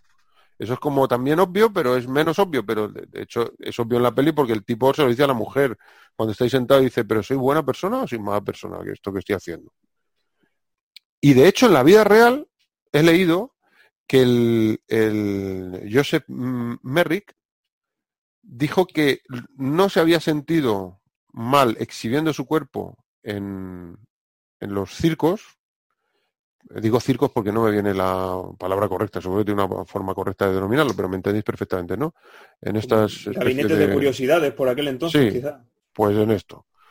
Pero se había sentido muy mal cuando el doctor le expuso eh, su enfermedad delante de- del resto de médicos. Qué curioso. Se había hecho sentir humillado. Claro, porque al final él, los otros, ¿no? Yo me imagino, esto ya es paja mental mía, pero que los otros son unos ignorantes que dejan su dinero y él se beneficia de la ignorancia de otra gente que le llama la atención pues una cosa que es algo bueno que puede pasar, tío, y lo ven como un monstruo, una cosa que en realidad le sucede a un humano normal y corriente, ¿no? Solo que, bueno, debajo de esta, eh, o encima de este humano normal y corriente, hay esta carcasa poco habitual.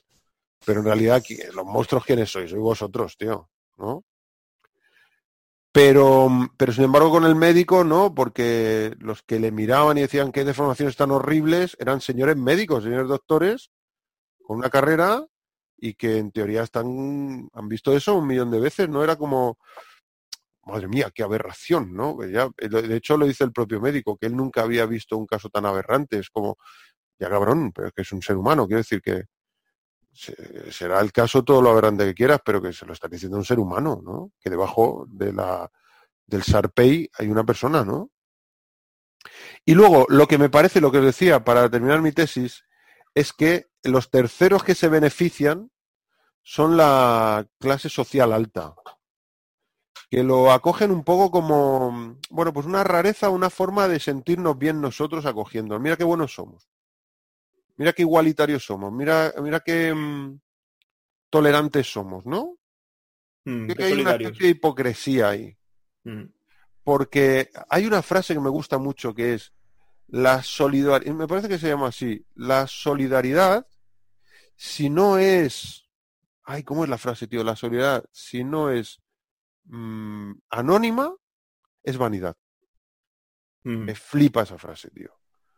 La solidaridad, si no es anónima, es vanidad. Sí, que tiene que ver también con, la, con cuando está en el teatro y, Eso es. y se gira la actriz y Eh, le aplauden todos. Es- venimos, hay aquí una persona muy especial que nunca ha estado en el teatro y tal, pero la pava se está haciendo un baño de, de multitudes. Mm, claro. ¿Sabes lo que va a ser conocida por la que le trajo allí. Claro, es que la, qué buena es, porque mira, el pobrecito, y es una persona deforme y es horrible, ¿no? Es que fíjate, Pocholo, ¿no? Es este rollo. ¿eh? Pero tú eres maravillosa, eres fantástica, Maripili. Ya tenemos entradilla. Claro, y, y- y los que, y de hecho, yo creo que ahí hay muy mucha mala baba por parte de David Lynch, que a mí me mola y me gana con eso, porque luego cuando van a visitarle a su casa, la gente de pasta, se ve, hay una escena concreta en la que va un matrimonio que lo está pasando fatal. Mm. Sí. Él les ofrece más té y lo están pasando fatal, pero hay que ir a ver porque es lo que está de moda ahora. Mm. Sí. Claro. Quiere que le abra una ventana para que esté más cómodo. Claro, claro. Oye, parece que quiere que abra la ventana y es que están No, si esto es bien. Por eso eh, pienso, ¿esto es una cagada de la peli o en realidad va con toda la mala sangre de David Lynch? Lo cual me cuadraría mucho y me gustaría mucho que fuese de esa manera. ¿Habrá vestido David Lynch una película aparentemente normal? Claro, de una crítica guapa con muchísima mala baba. Claro, es que aquí hay mucha crítica social, sí, porque mm, el, el- el doctor Trips, aunque no quiera hacer el mal, de forma indirecta, consigue que haya violencia al menos psicológica en, en Merrick. O sea, en el circo o en el gabinete de curiosidades, donde sea, eh, la violencia es física, pero ahí es psicológica. Porque aunque no le den golpes, le hacen bueno, pasar vergüenza, eh, le hacen pasar por toda la... Joder, la actriz, eh, igual la conocía hasta, hasta la reina incluso, o sea, quiero decir, que por tenerle allí es como un pago que tiene que hacer. Fíjate que, perdón un segundo, ¿eh, Víctor? Que No, se- bueno. no se me olvide. Fíjate que hay un momento cuando viene la princesa de, de Gales, me parece que es, ¿no? La princesa de Gales, que justo hay un médico que se niega, ¿no? A que permanezca ahí más tiempo Joseph Merrick. Porque dice, si este señor es incurable y esto es un hospital, no es un asilo, tío. Este señor se tiene que ir. No tendría que estar ahí. Porque estamos quitando el espacio a una persona que necesita cura, tratamiento. Que es muy, es muy médico, eso es muy lógico, ¿no? Es, oye, como lo que ha pasado ahora con todo el tema de la pandemia, que ha sido horrible, ¿no? Y aquí en España especialmente cruento, ¿no? Ha, ha muerto el sitio del mundo donde más personas por habitante, por, por cada mil habitantes han muerto, es España. Y ha habido que elegir. Y salían el otro día unas imágenes en la tele en la que se escuchaba la, la llamada de una mujer que tenía a su madre en el asilo y hablaba con el director del asilo y le decía que mi madre se va a morir, que la tienen que ustedes que sacar de ahí y derivar a un hospital y decía el tipo que no nos dejan llevarla a ningún hospital, que estamos que estamos incapacitados, no nos dejan llevarla a ningún hospital. Y decía, pues se va a morir mi madre y el tipo solo podía repetir, es que no nos dejan llevarla a ningún hospital. O sea, no le podía decir, sí, se va a morir su madre aquí, pero era lo que iba a pasar. Porque se estaba dando prioridad a personas que tuvieran más posibilidades. Gente sana, más sana o más joven. Eso es un hecho. Se ha tenido que elegir entre gente muy mayor, de noventa y tantos años, que si no palmaba ahora por el coronavirus, palmaba dentro de un mes por un enfisema, en- o, o entre un chaval de 12 años, que si no se le trataba porque tenía un caso grave de coronavirus, pues si se le trataba salía y si no se le trataba palmaba. Entonces, pues entre el chaval de 12 años con toda la vida por delante y sano si no es por esto y el señor mayor, pues me parece que si solo tenemos una cama es el señor mayor el que palma. Que es muy crudo, pero que es que es eh, la medicina es eso, ¿no? Primero salva la vida, después salva eh, la función, luego salva el órgano. Es decir, sí, ¿qué tenemos que hacer? Pues hay que cortarle la mano, pues hay que cortarle la mano. No queda otra. Pero voy a quedar sin mano ya, pero salvamos la vida. o salvamos la función. Tú todavía vas a poder seguir con el muñón haciendo cosas. O sin función, pero salvamos la vida. Es decir, que los médicos tienen un, un protocolo para todo eso, ¿no? Entonces, cuando están allí sentados y el médico dice esto, dice, me niego, se tiene que ir. O sea, que te vas a negar, vale, estás, te reafirmas en eso. Un momento. Mira quién ha venido. Y viene la reina, la, la, princesa de Gales, y dice, pues mira, traigo una carta de la reina Victoria. Uy, qué bien que estamos haciendo. Pues lo que te digo, ¿no? Qué buenos somos, qué buenos samaritanos, que estamos haciendo una obra de caridad con este señor y así vemos que hay que tratar bien a los que a los pobres eh, que, han sufrido eh, avatares de la vida, varapalos en la vida, que no tienen las cosas que tenemos nosotros, y mira qué buenos somos. Y entonces dicen, votación. ¿Quién dice que se quede el, maromo de los de la cabeza infla? Votos a favor. Levanta toda la mano. Y hace este notas así, mira, y dice, pues yo también. Ese es el rollo. Es curioso porque se convierte en la única nota disonante de la aristocracia. ¿No? ¿Quién? ¿El tipo? Ese, sí. Sí, bueno, no sé si ahí es, bueno, no, no, lo, no sé si tanto es aristocracia como, sí, bueno. como un médico o parte Sí, del, conse- del consejo, pero bueno, imagino que en ese momento alguien del consejo es aristocracia, claro, ¿quién va a estar de médico de, de- en un consejo médico del hospital más importante de, de la ciudad? Pues alguien de pasta o alguien aristócrata o alguien, no sé. De la clase alta, eh, Claro, clase alta, efectivamente. No sé si sería aristocracia, pero clase alta seguro. Sí, sí. Es la nota disonante. Eh, bueno, es un poco... Y me parece que eso va con mucha mala baba por parte de Bill Mm. Lynch. ¿Qué opinas, Viti? Eh, no sé, yo iba a decir que, que bueno, que, que un poco enlazándolo con lo que decías tú, o sea, al final lo que eh, escuché un día decir a un médico, todo lo que mejo- haga mejorar al paciente es lícito. Entonces, al final, si el, si el, el hombre este, el hombre elefante, está mejorando con todas esas situaciones, porque a él se le veía mejor, a él se le veía más feliz, a él se le veía que estaba, pues, sus últimos momentos viviéndolos bien. Es- yo creo que, pues, si le beneficia, al final, ¿qué más da que...? Ya, pero entonces puedes justificar también a Bytes porque al final del día le da un, un cobijo y le da de comer.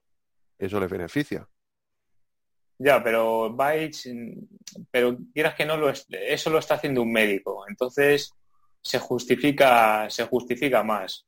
Claro, no lo sé, yo no lo sé, ¿eh? yo la crítica que hago aquí es que al final todos se benefician del tipo. El tipo también se beneficia. Sí, claro. Se beneficia porque Byte le da de comer y, y, bueno, pues a lo mejor de otra manera estaba en la calle, pero tal y como está la película hecha, no la historia real del tipo, que no tiene nada que ver, pero la historia de la película es verosímil, que si no está con ese tío, ese tío está en la calle y apaleado.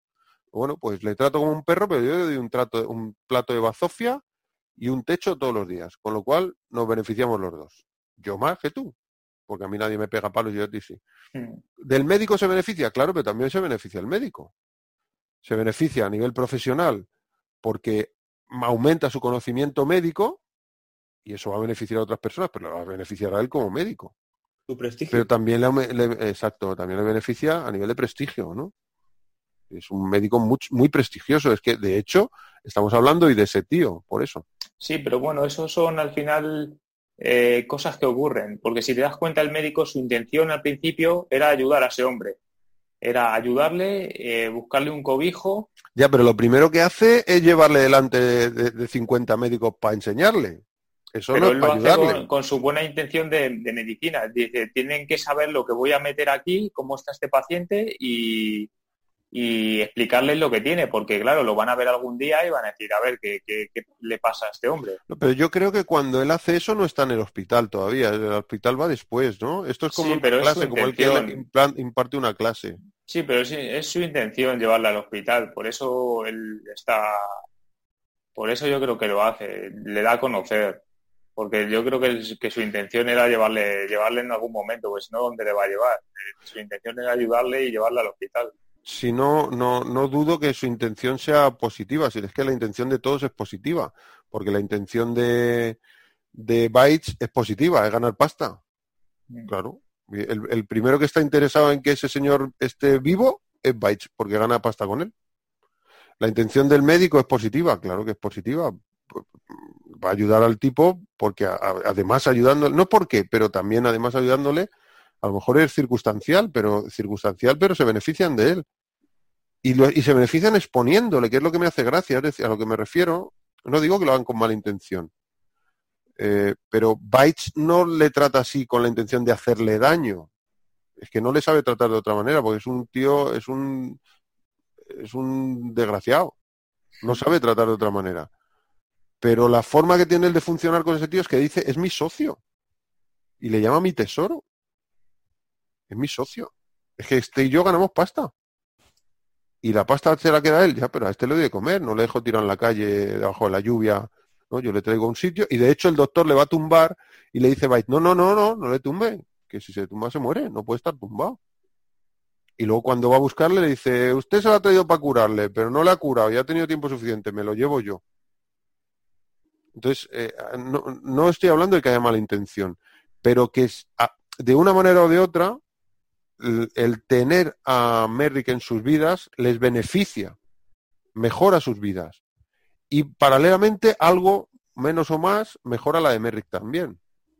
Es evidente que de las tres opciones, pues imagino que Merrick este preferirá estar con los de la alta alcurnia, porque le hacen regalazos, come de puta madre, va al teatro y donde menos gracia le haga será estar con el Bites este, Yo en la primera estoy de acuerdo, en que al final eh, la vida de, con, con Bites al que se beneficia Bites y Merrick, pues bueno, no duerme en la calle. No duerme en la calle porque bueno, ciñéndonos a la película, porque en la realidad se buscaba en las castañas. No, por eso, no, es que en la realidad la historia de Baich es mentira, o sea, él, nunca lo pasó mal. Y luego en lo de, en cuanto al médico, yo creo que al final la Merrick se beneficia muchísimo, tiene un sitio, le tratan de lujo al final. Si yo no estoy diciendo lo contrario, o sea, lo que me refiero es que los, tres, los tres lo exponen, es decir, en los tres casos sí, sí, lo exponen. En ese caso sí, pero hay que, hay que ver lo, que al final su paciente se está beneficiando. ¿Sí que le exponen? Sí, claro, le están exponiendo eh, en, todos sitios. Pero al final él tiene un beneficio mayor que, que le traten como, no sé, como una, un objeto y el médico eh, claro, claro. Claro, claro, claro, pero, pero no deja de ser. Quiero decir, el médico no le dice, ven, te curo, no te puedo curar, vale, pues te doy 10 mil, eh, bueno, 10 mil no, pero 50 libras esterlinas y búscate la vida y un buen trabajo y medicinas para todo tío. No, no, me lo quedo a mi lado, lo estudio, lo analizo. O sea, mm. que, que si quisiese su... Ya le dice el médico, yo no te puedo curar. Si yo no te mm, puedo curar. Entonces, ¿qué hacemos con él? ¿Por qué se queda aquí? Porque, de hecho, cuando, muere este, cuando muere este pavo, el, el médico, el de verdad me refiero, se, se aprovecha, se sigue aprovechando de él. Es decir, con buena intención, si no digo que no, pero se aprovecha. Esto es como lo del que tiene, el que está trabajando. Pero, pero es que todos nos aprovechamos de todo. Ah, claro, claro, pues a eso voy. Pero por eso creo que esto es una, que eso es una, que está, es una crítica metida con, con mala baba por parte de Bill Lynch. Lo que pasa es que en la película, si, si mm, me da la sensación, si le haces simplemente una, un visionado superficial, te quedas con que hay uno muy malo, muy malo, y el médico lo ha salvado, y qué buena es la gente de alta alcurnia que lo acoge, ¿no? Acogen al diferente. Y a lo que voy es que me da la sensación de que, rascando un poco la superficie, David Lynch está criticando también a los que aparentemente podían estar haciéndolo bien. Están diciendo, no sé si me estoy explicando. Sí, sí, sí. Sí, sí, sí, ahora sí, ahora sí. Ahora que si, al final los tres les ponen de una manera o de otra, más salvaje o menos, con más beneficio para él o menos, con buena intención o, mala, pero al final los tres les ponen, porque lo, que dice el primo, ¿no? La, la, la, actriz esta es que la hace público que la lleva al teatro. ¿Tú quieres llevarle al teatro, de verdad? Llévalo y, que no, y no se entera nadie. Si tú no quieres, no se entera nadie. Mm. Entra cuando las luces están apagadas, para no llamar la atención, para que él no se sienta incómodo, lo ves la obra de teatro, él se emociona y antes de que se enciendan las luces sales y la lleva al teatro, ha flipado, tú le has hecho feliz, pero ¿qué diferencia hay? No lo expones. Pero es que aquí parte de la gracia está en exponerle. Claro, el médico cuida, cuídale, eh, es, explórale, aprende de él, pero sin comunicárselo a nadie, ¿no? Pero lo primero que hace es, fijaos qué espécimen más curioso, su deformidad, date la vuelta, su deformidad en la parte O sea, hay una parte de exposición. En un plano en el que no, no se le ve nada más que la sombra a él. Es una pasada, Que claro. es- sí, la verdad. está hecho a propósito, vamos. Y ya para terminar, lo que os decía, pero me interesa vuestra opinión de esto. Y luego, lo- para terminar de lo que os decía, es que me hace gracia porque eh, por- al ya al principio de la peli, cuando está en el, en el circo este, o como se llame, y, y lo sacan de ahí, les dicen, oye, que no puedes estar aquí, que esto está prohibido. Que es el actor este que decimos que es el familiar de- del Frederick eh, en la vida real. Eh, claro, es curioso porque el que le está obligando a trabajar, el que le está explotando, es el que le da de comer. Y el que le está liberando le deja sin curro. ¿Entendéis eso? Es un poco Mm. cuando, como cuando alguien está trabajando en B, sin contrato. Y entonces llega alguien y dice, prohibido, no puede estar trabajando sin contrato porque este señor tiene sus derechos y tal y cual, hágale un contrato, pero yo no puedo hacerle un contrato. Bueno, pues se tiene que ir de aquí, no puede estar trabajando. claro. Y sí, muy guay, está muy guay, pero yo sin contrato estaba llevando pasta a mi casa y mis hijos comían. Y ahora, de manera muy legal, pero mis hijos no comen. ¿Entiendes lo que quiero decir? O sea, que hay una parte de legalidad, de, de corrección, lo que tú quieras, que sí, que puede estar bien, pero en la práctica, al final, el tío ese quiere comer. A lo mejor es muy bestia lo que estoy diciendo, ¿eh? No lo estoy justificando, pero digo que habrá que ponerse en la situación de cada individuo, ¿no? En la situación jodida de cada individuo. Por ejemplo, cuando decimos que el Merrick este en la vida real eh, fue él el que se expuso a ser una rareza en un circo de rarezas, hay que preguntarse, y, y lo hizo voluntariamente, hay que preguntarse por qué hace eso. Entonces, ¿cómo de jodida tenía que estar su vida para que la mejor opción sea irse voluntario a exponer sus miserias a un circo de rarezas? Pero Sí, si llega aquí un, un, un motivado y dice, no, que te están oprimiendo, que se están aprovechando de ti, no, no puedes trabajar en este circo, vamos a cerrar todos los circos de rarezas. Vale, pues ma- que sepas que más jodido, pues yo venía aquí a currar para comer. No sé si es muy raro lo que digo, es muy loco. Sí, No, A ver, no, eh, lo entiendo. se podía hacer una analogía, salvando mucho las distancias, con lo que pasa en King Kong. O sea, en King Kong lo que hacen es sacar a un gorila gigante de su entorno para aprovecharse de él. Mm. Y aquí lo que hacen es el, el médico ir a por el hombre elefante y mm, aunque vea que le están dañando físicamente o sin verlo, se lo lleva para sacar beneficio de él. Claro, yo no creo que él... Igual me lo lanzó a la sacar- piscina. No, no lo sé, no lo sé, ¿eh? pero me encanta el debate, ¿eh? porque es justo lo que estaba buscando. Eh, Yo no, no creo que, o sea, no pienso que, que se lo lleve para sacar beneficio de él. No, pero de forma indirecta, aunque pero no será quiera, directo, será indirecto, pero le saca beneficio. O sea, la forma de ayudarle, como tú decías antes en el refrán, la, la única forma de ayudarle sin que, sin que obtuviera beneficio es preguntándole primero si quiere irse de allí. Y segundo, llevándotelo a un sitio y ponerle a salvo. Y ya está. Pero ya está. O sea, sin hacer No, nada no, más. pregúntale primero. claro, esa es buena. Esa Ahora buena, pero- primero. Salgo un vale. momento. Sí. Pero claro, es que al final la vida pues tiene, eh, hay formas de actuar. Es que yo, yo os entiendo lo que estáis diciendo, pero claro, tú le preguntas a ese hombre en ese momento y le dices, ¿te quieres venir aquí? Le va a echar una miradita al, al otro, eh, ¿cómo se llama? Al Bites y, Bites. y- y- y va a decir, vamos, es que ni hablo porque si no me apalean después y, claro, es que el, el doctor tiene que ser práctico, tiene que llegar ahí, eh, decir a Vice que está haciendo esto, que está haciendo lo otro para sacarle y si, le, y si le va a meter en el hospital, claramente se van a tener que enterar la gente, porque es que según llega lo primero que dicen es que huele fatal, eh, se tapan todos, dice, este tío es un poco raro, que viene con la cara tapada y viene con el no sé qué, eh, que le trae un carruaje, que le llevan y le... Al final, pues, yo creo que tampoco lo puedes tener en secreto, no puede ser como lo que has dicho, que yo, yo lo entiendo, pero que me refiero, que no puede ser en este caso, como dice Claudio, el del refrán, porque es que sí o sí se van a enterar la gente y al final se lo vas a tener que explicar. Bueno, yo, eh, o sea, te, compro esa, ve- veo tu no es posible y sumo que, que, a ver, si ni siquiera tenían máquinas de, de- o sea, en, en, uno, en un entorno, es hoy día, pero un entorno en el que no, hay, no existen las máquinas de rayos X, eh, que por cierto se inventaron cinco años después de morirse el pavo, la máquina RSX, mira qué putada. Eh, en un entorno en el que no se usa mascarilla, te tosen en la cara, no se ponen guantes, eso que está haciendo ese señor, se lleva una maletita y lo puede hacer en, en cualquier otro sitio. Mm. No necesita ir a un hospital. ¿Me explico? Sí, pero yo me En refiero ese a- contexto, a- a ahora no, pero en ese contexto, buah. Me- yo me refiero a darle- a tu casa. Sí, bueno, pero que Claro. si le llevas a tu casa.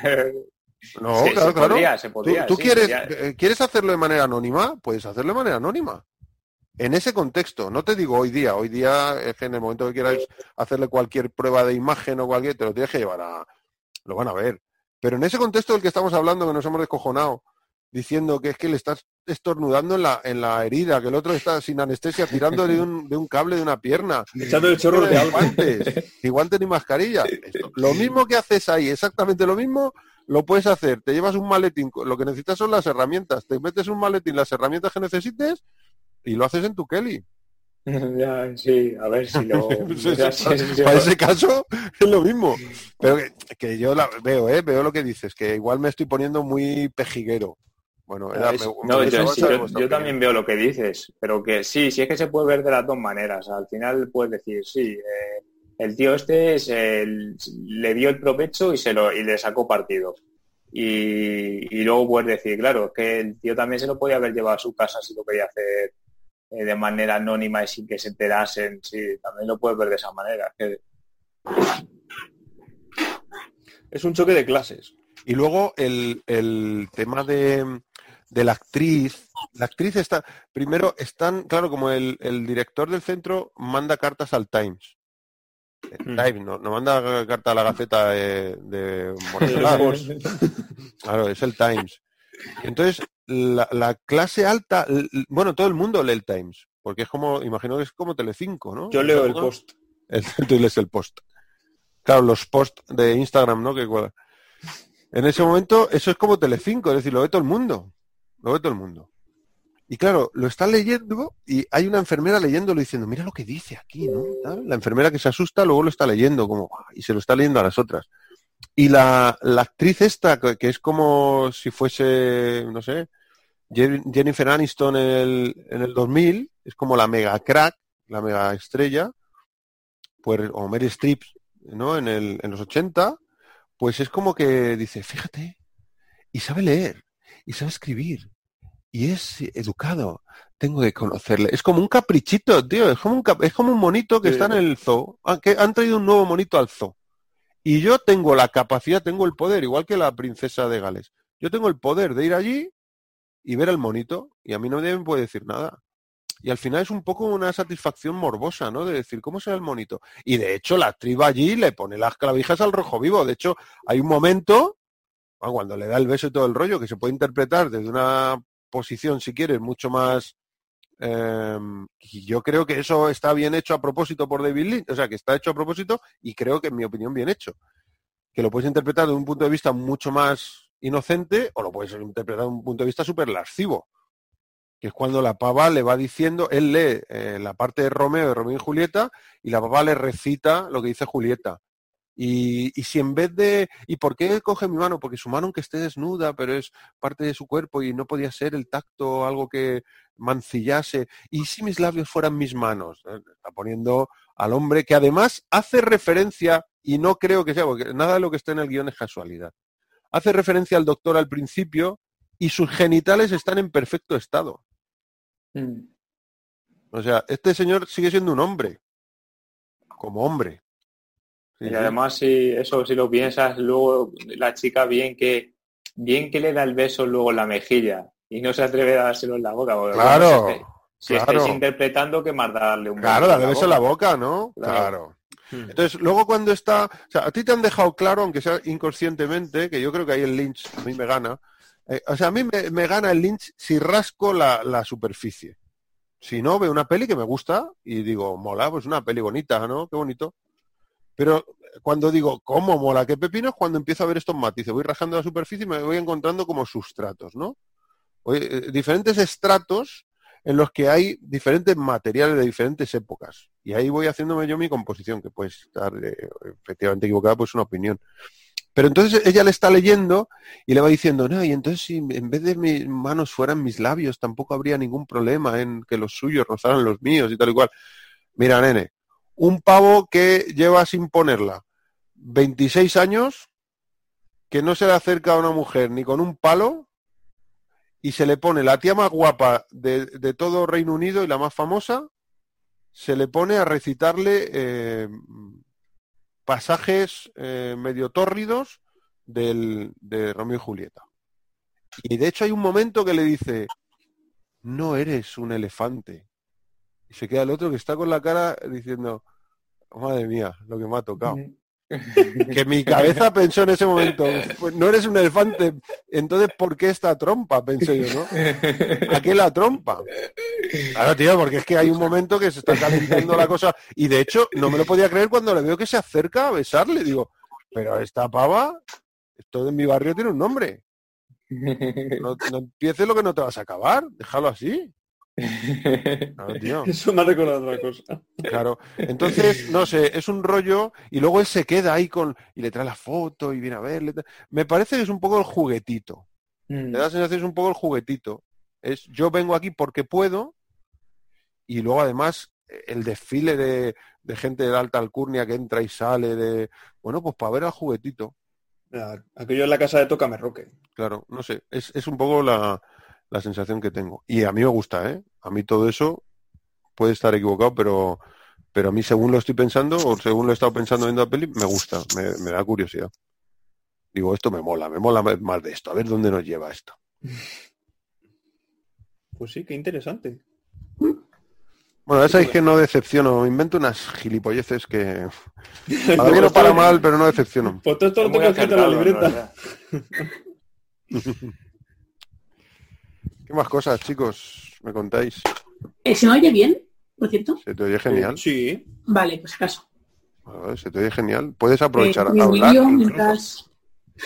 Yo creo que ya podríamos irle poniendo notas y escenas y todo eso. ¿no? Sí, sí, muy buena idea. Pues se, Sí, se nos va de las manos ya. me va muchísimo las manos. Venga. Vamos a ir A ver, ¿quién poniendo... empieza? Dale tu Ah, Víctor, si para quieres. recordar- Antes de seguir, Sí, voy a, voy a salir de aquí, entro desde el ordenador, ¿vale? Ahora vale, te me llegará parece una muy bien. notificación de, Pe- "Oye, Pero, quiero entrar pero tal". cierra que se escapa el gato. Eh, a ver, para recordárselo a nuestros dos oyentes, son mi madre y mi tía, para recordárselo a nuestros dos oyentes, eh, llega el momento en el ahí que tenemos que comentar eh, lo que más nos ha gustado de la película, sea lo que sea, lo que menos, si es que hay algo, una escena memorable, una o varias, eh, que tampoco tiene por qué ser una, las que quiera, cada uno las quiera. Y puntuamos la peli, que nos ha parecido a nosotros. ¿Quién empieza? Vale. Quien quiera. ¿Empiezas tú, Víctor? Ah, bueno, es, es su peli, mismo. ¿verdad? Debería empezar, eh, que es su peli. Vamos a darle los honores. Empiezo yo mismamente. Pues a ver. Lo que más te ha eh, gustado. Lo que más me ha gustado, eh, yo creo que cuando le... Bueno, el final me gusta mucho. El final, la verdad, que cuando suena la música y él se va a, firma, firma primero la, su maqueta y luego se va a la cama, eso me gusta mucho.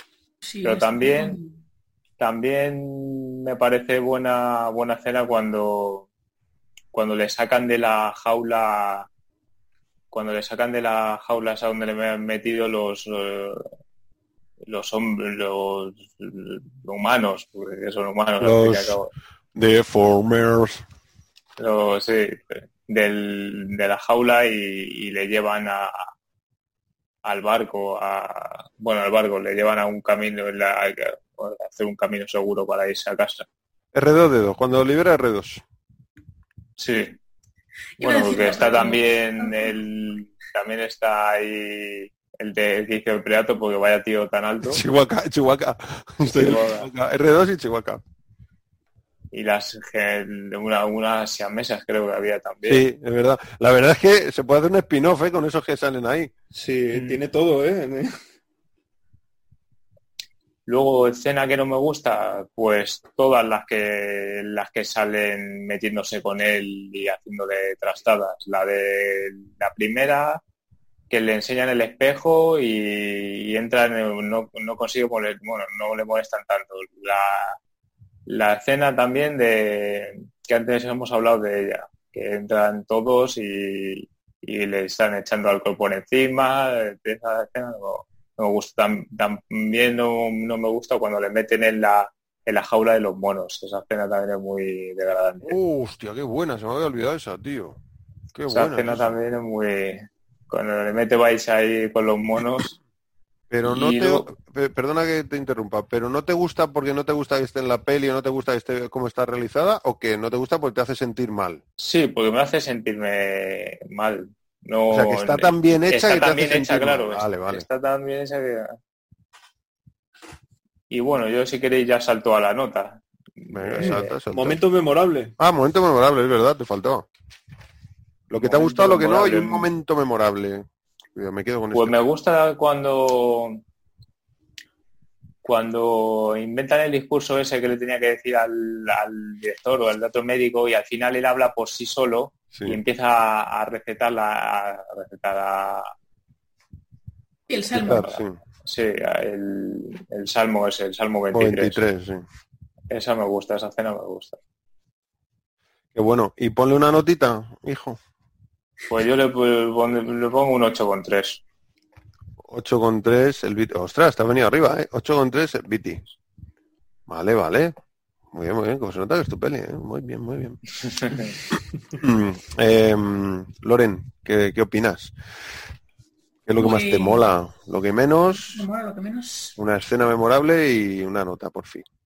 Pues con las escenas que, que no me gustan, lo que ha dicho Víctor, las escenas que no me gustan son escenas que te hacen sentir mal, como la escena de que vean los borrachos y el, ¿cómo se llamaba en los créditos? El tipo de... El, de- el tipo con putas, hombre con putas. Sí, y One with Wars. pues esa escena que no te gusta, pero porque te hace sentir... Mm. Claro. Pero no Y- que te gusta que la quitaras de la peli, sino Claro. que... Vale, vale. La última vez pues hablamos de, ah, pues esta a mí me sobraba, ¿sabes? Claro, no, no te- no veo ninguna así que sobre... Eh, escena que me guste. Pues escena que me guste. mm, eh, la escena de. mm, La escena que, que ha dicho también Víctor de que están hablando, mola mucho. Pero este, a ver, un momento que, que no quiero decir la misma. Eh, escena que me guste. Pues la escena en la que está comiendo en, en casa del doctor. Y pues habla de, de su madre y de la. Ah, tiene Muy hijos". bonito eso, sí. Qué bonito eso, macho. Y, y escena memorable, eh, pues ¿cuál diría memorable? Eh, la primera vez que aparece cuando, cuando abre la puerta. Que al principio se le ve pues la sombra, se le ve un poquito, pero ya está. Y la primera vez que abre la puerta ya se le ve. E intenta hablar con él en la cama. Y que se le ve entero, ¿no? Sí, de hecho una escena también que me hace sentir mal, pero a la vez, obviamente es esa escena del final, final, que pues cuando está, empieza a quitar las cojines y tú, ¡ah, no quites las cojines! ¿Por qué te los coges? No te tumbes, no, te, no le des No agua lo hagas. de las doce. pues esa escena también es muy... Claro. ¿Con qué palabra lo termino? Muy descarradora. Ahí, ahí lo dejo, sí. Desgarradora, vámonos, vámonos. Vámonos, desgarradora, sí, es muy triste. Eh, ¿Y qué, qué nota le pondrías a la peli? Pues le pondría un... Un 9... 9, 9.25. Sí. 95. Hasta Toma ahora creo que es la nota más alta, ¿eh? Que la nota más alta, sí. Sí, 9.25. Ole, ole, sí que te ha gustado, macho. encantado. Qué guay, qué guay, qué guay. Primo, te toca, solo porque yo tengo el boli. A ver, a mí me gusta, además del blanco y negro, el contraste que da, porque es, es- resalta mucho el negro y resalta mucho el blanco, que me recordó, me ha recordado a estudio, al estudio 1 de, de televisión española. Ostras, es verdad, tío. Esas obras de teatro. Completamente. Ostras, y, a, y a Ciudadano Kane, que también tiene un, un contraste bastante Mucho alto. contraste, sí. Pues me ha gustado muchísimo la actuación de John Hart. Mm. O sea, porque me recuerda a actores como Pedro Pascal, que actúan bajo el casco, o Hugo Weaving, que actúa bajo una máscara. Qué Y chungo es eso, ¿eh? tremendamente difícil y es que mostrar toda el- la capacidad de, de emocionar a través de, de todo el maquillaje que lleva, ostras, es dificilísimo. Lo dijimos con Kevin Peter Hall, el, el tipo que estaba, el actor que estaba debajo del, El del. Predator, y es exactamente lo mismo, tío. Es que cómo puede interpretar con esos kilos de goma encima y transmitir. Absolutamente. Pues eso es lo que más me ha gustado. Oh, qué buenas. Luego, también me he dejado una cosa de las catedrales, pero bueno, luego si eso sí hay tiempo. Bueno, eh, hombre, siempre hay tiempo, ¿eh? Puedes me había- comentarlo, puedes aprovechar. apuntado aquí una cosa de, la de las catedrales, porque es que yo lo estaba viendo como una metáfora del mismo. Sí. O sea, eh, que los demás deben imaginar eh, cómo es por dentro al verle, al igual que él tiene que hacerlo con la catedral y construir el resto, porque solo veo la cúspide de una de las torres. Sí, yo estoy seguro que sí. Además se lo dice a la actriz Mm. y yo creo que van por ahí los tiros, ¿no? La actriz se le queda mirando como diciendo, madre mía, pero si este tío es, es un poeta. Es decir, lo que no se ve me lo tengo que imaginar. Mm, claro.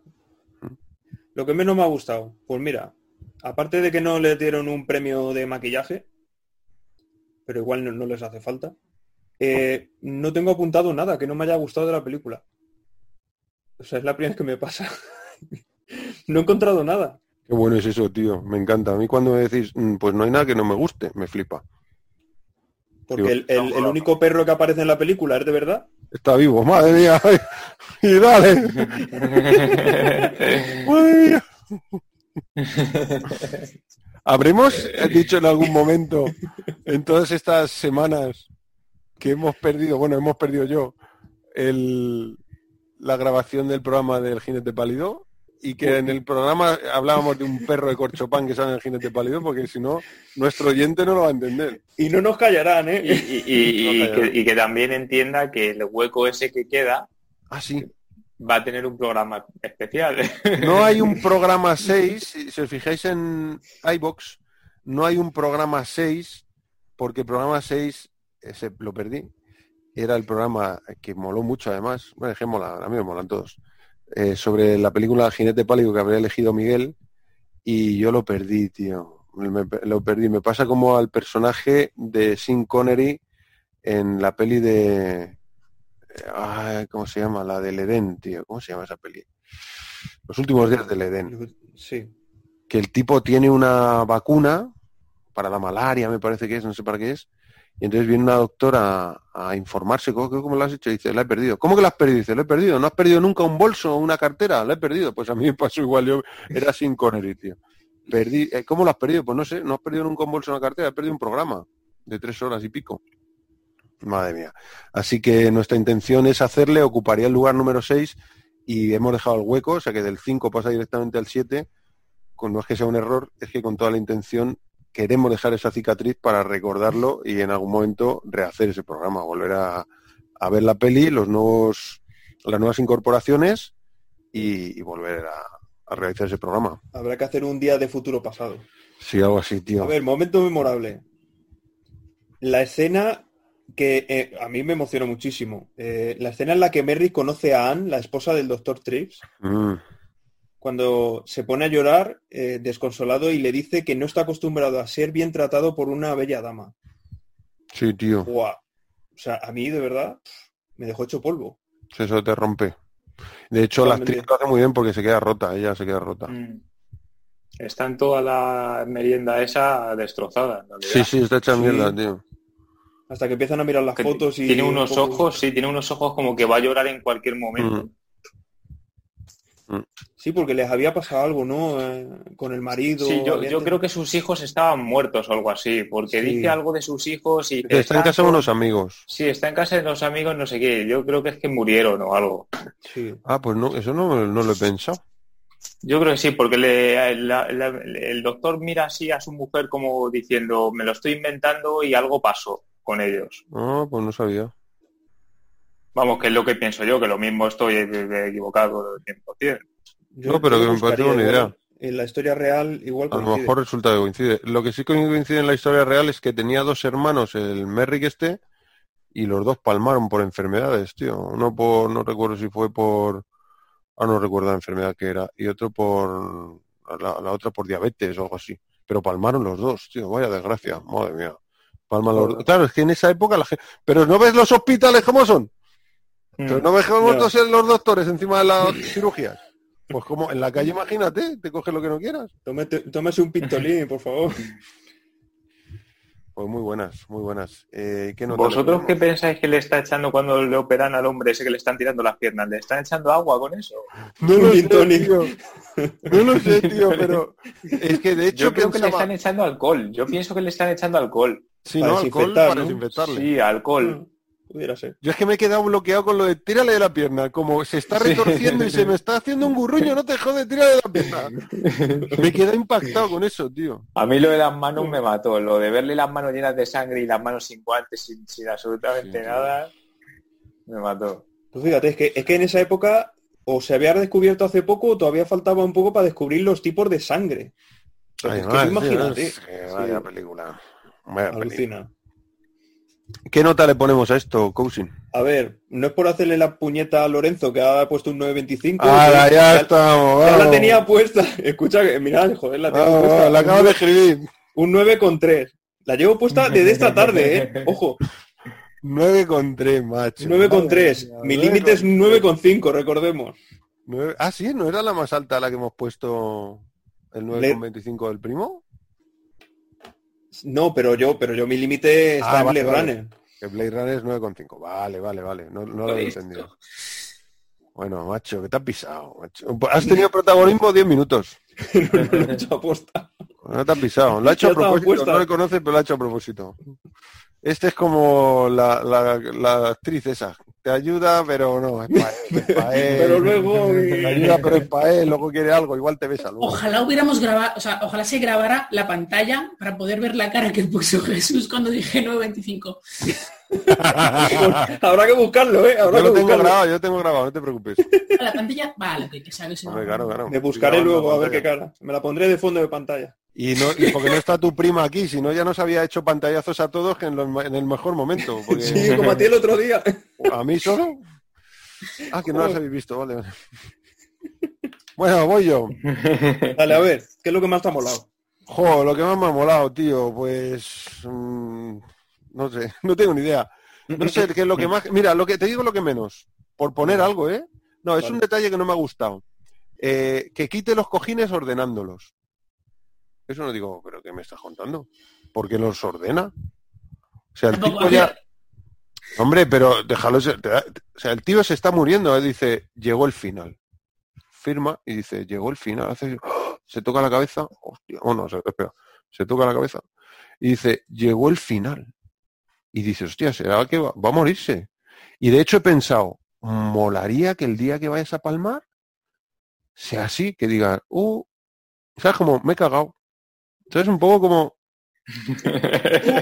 ¿sabes eso que tienes como un pedete, ¿sabes que tienes como un pedete y haces, y dices, mierda, y eres hiperconsciente? Pues algo así como decir, uh, llega al final. Y entonces como que te puedes tumbar o despedir o hacer una llamadita, ¿no? Decir, mami, no me esperéis para cenar. Lo he pensado, digo, ah, pues molaría eso como decir, joder, macho, o sea que ahora es, es este el final. Tantas veces lo he pensado y es así, tío, qué movida, nunca pensé que fuera en este momento. Entonces, como que, No, pasa? no, no me lo imaginaba así. O sea, yo, yo cuando la vi, eh, pues lo había pasado muy mal, lo había pasado muy mal, ya estaba en su casa, que ya era su casa, porque le dijeron, ah, esto hogar. Y dijo, ah, mi hogar. Y, y esa noche, yo no, yo dijo, eh, se ha acabado, por fin se ha acabado. Y yo pensaba que decía que se había, acabado, se había acabado lo que había pasado. Y ya estaba tranquilo y con un Pero.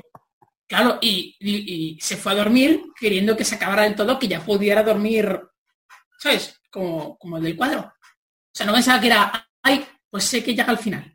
Claro, pero No, no, de hecho por eso se tumba, porque sabe- él sabe que no puede dormir tumbado, entonces es como, ya da igual, si acabó. se acabó, pues aprovecho para saber lo que se siente durmiendo tumbado, si ya no me voy a despertar. Pero yo creo que el, que el ritual que hace es por la paz que siente, ¿no? En el momento. Como eso de quitar los cojines lo hace siempre y seguramente lo haga así siempre, Mm. pues por la paz que siente dice, una- pues una ¿por qué voy a manía, seguramente. No, no, pero manía. yo no, y es que los cojines no los quita, ¿cómo coño los va a quitar? Los cojines no los quita, por eso los quita. Por eso hay 25 cojines en la cama, tiene 6 cojines en la cama. Ah, bueno, claro, es verdad. Porque él no se puede tumbar, él no ha quitado los cojines en su puta vida. ¿Dónde he estado todo este tiempo? Entonces el quitar los cojines es ahora por fin me voy a poder tumbar, tío. Claro. Pero claro, si tú ahora por fin te vas a poder tumbar sabiendo que palmas, me ha rechinado un montón que el tío recoja los cojines, pero que recoge los cojines. Si seguramente sea una señora de esas la que te hace la habitación a ti, ni siquiera la. Ya, pero, hombre, yo, yo lo he visto como que lo dejaba todo en orden. No. Sí, sí, Bueno, sí, quería sí. colocar todo bien porque es como es.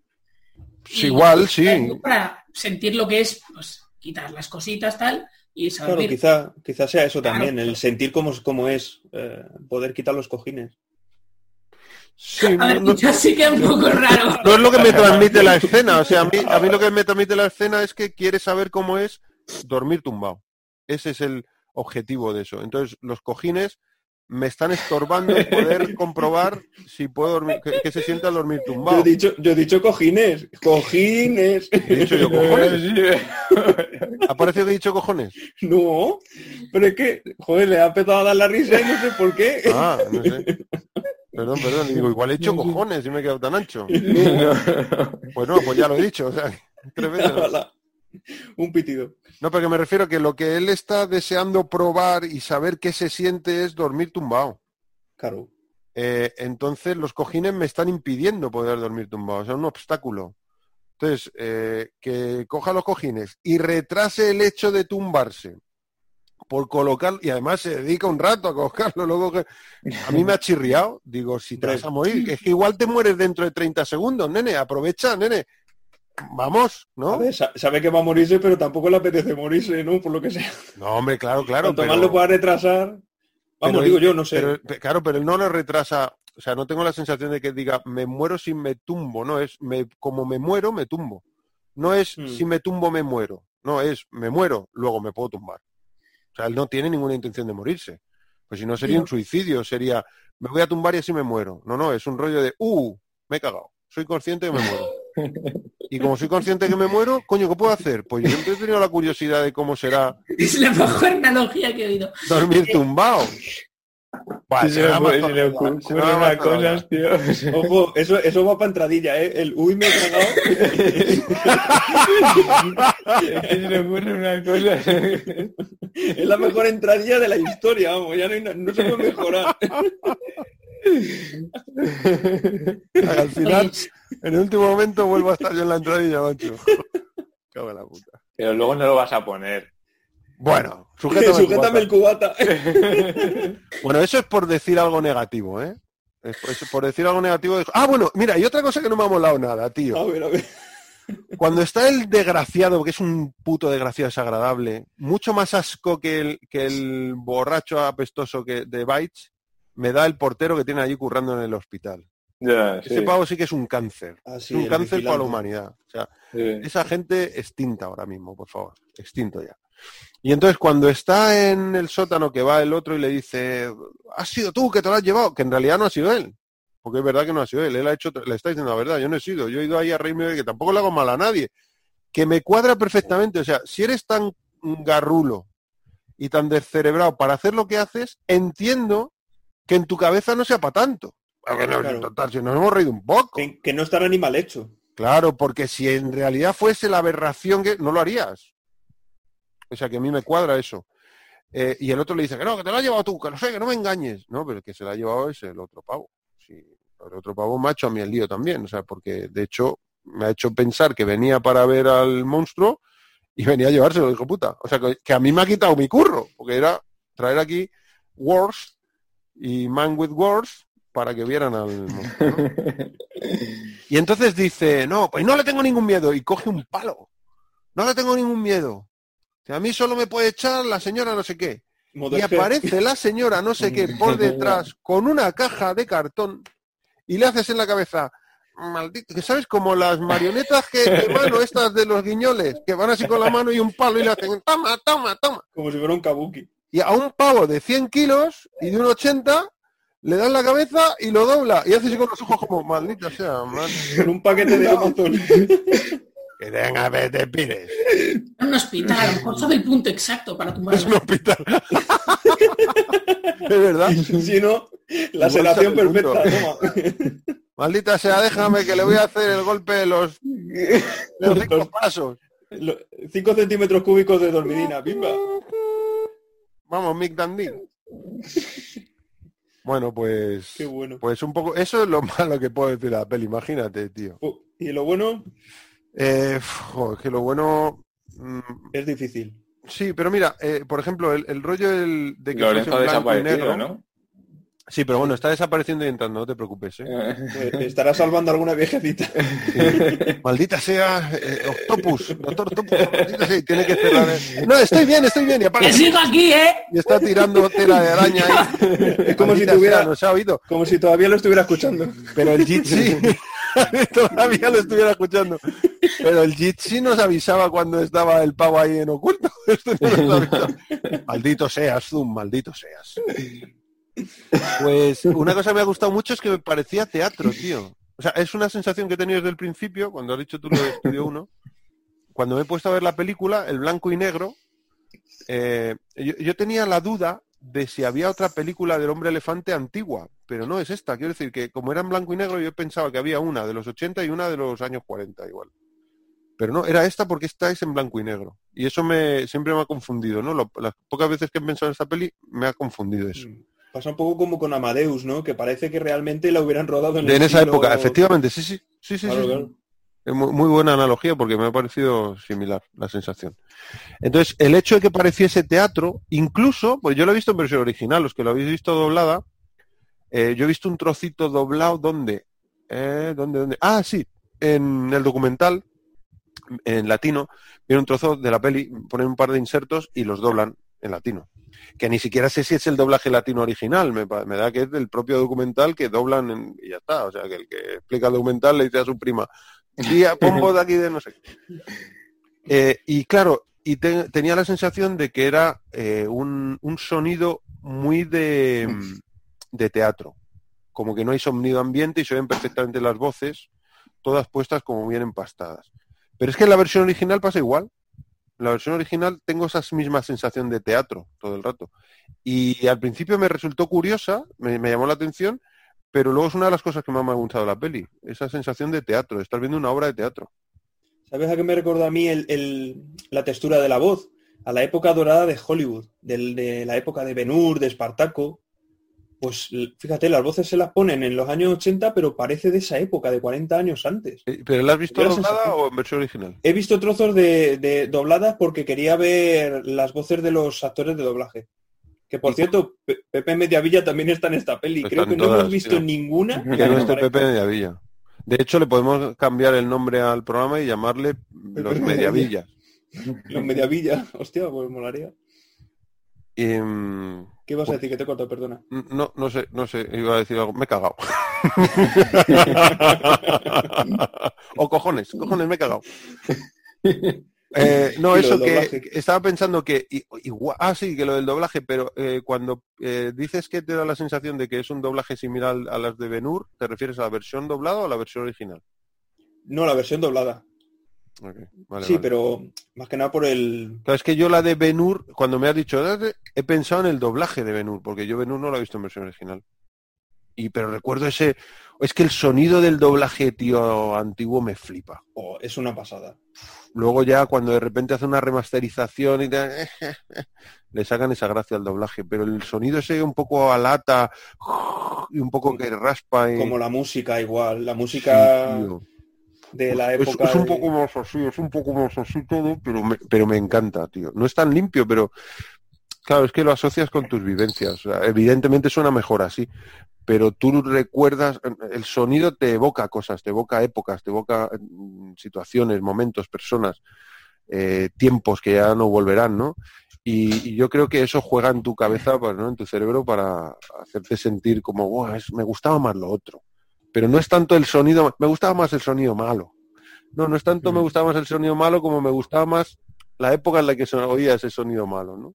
Claro, Yo creo que el cerebro te hace esa jugada. Em, momento Eso- memorable. eso es lo que no me ha gustado, lo que me ha gustado. Y luego, un momento memorable. Hay un momento, tío, cuando, al principio de todo, cuando creo que es de las primeras veces que lo ve eh, Anthony Hopkins, que se va acercando, hay un zoom muy lento a un primerísimo primer plano de, bueno, es un primer plano, de la cara de Hopkins y rompe a llorar. Ese me ha flipado, porque cuando estaba viendo Ah, sí, la... bueno, me ha parecido muy, muy, como un plano muy concreto, muy específico, ¿no?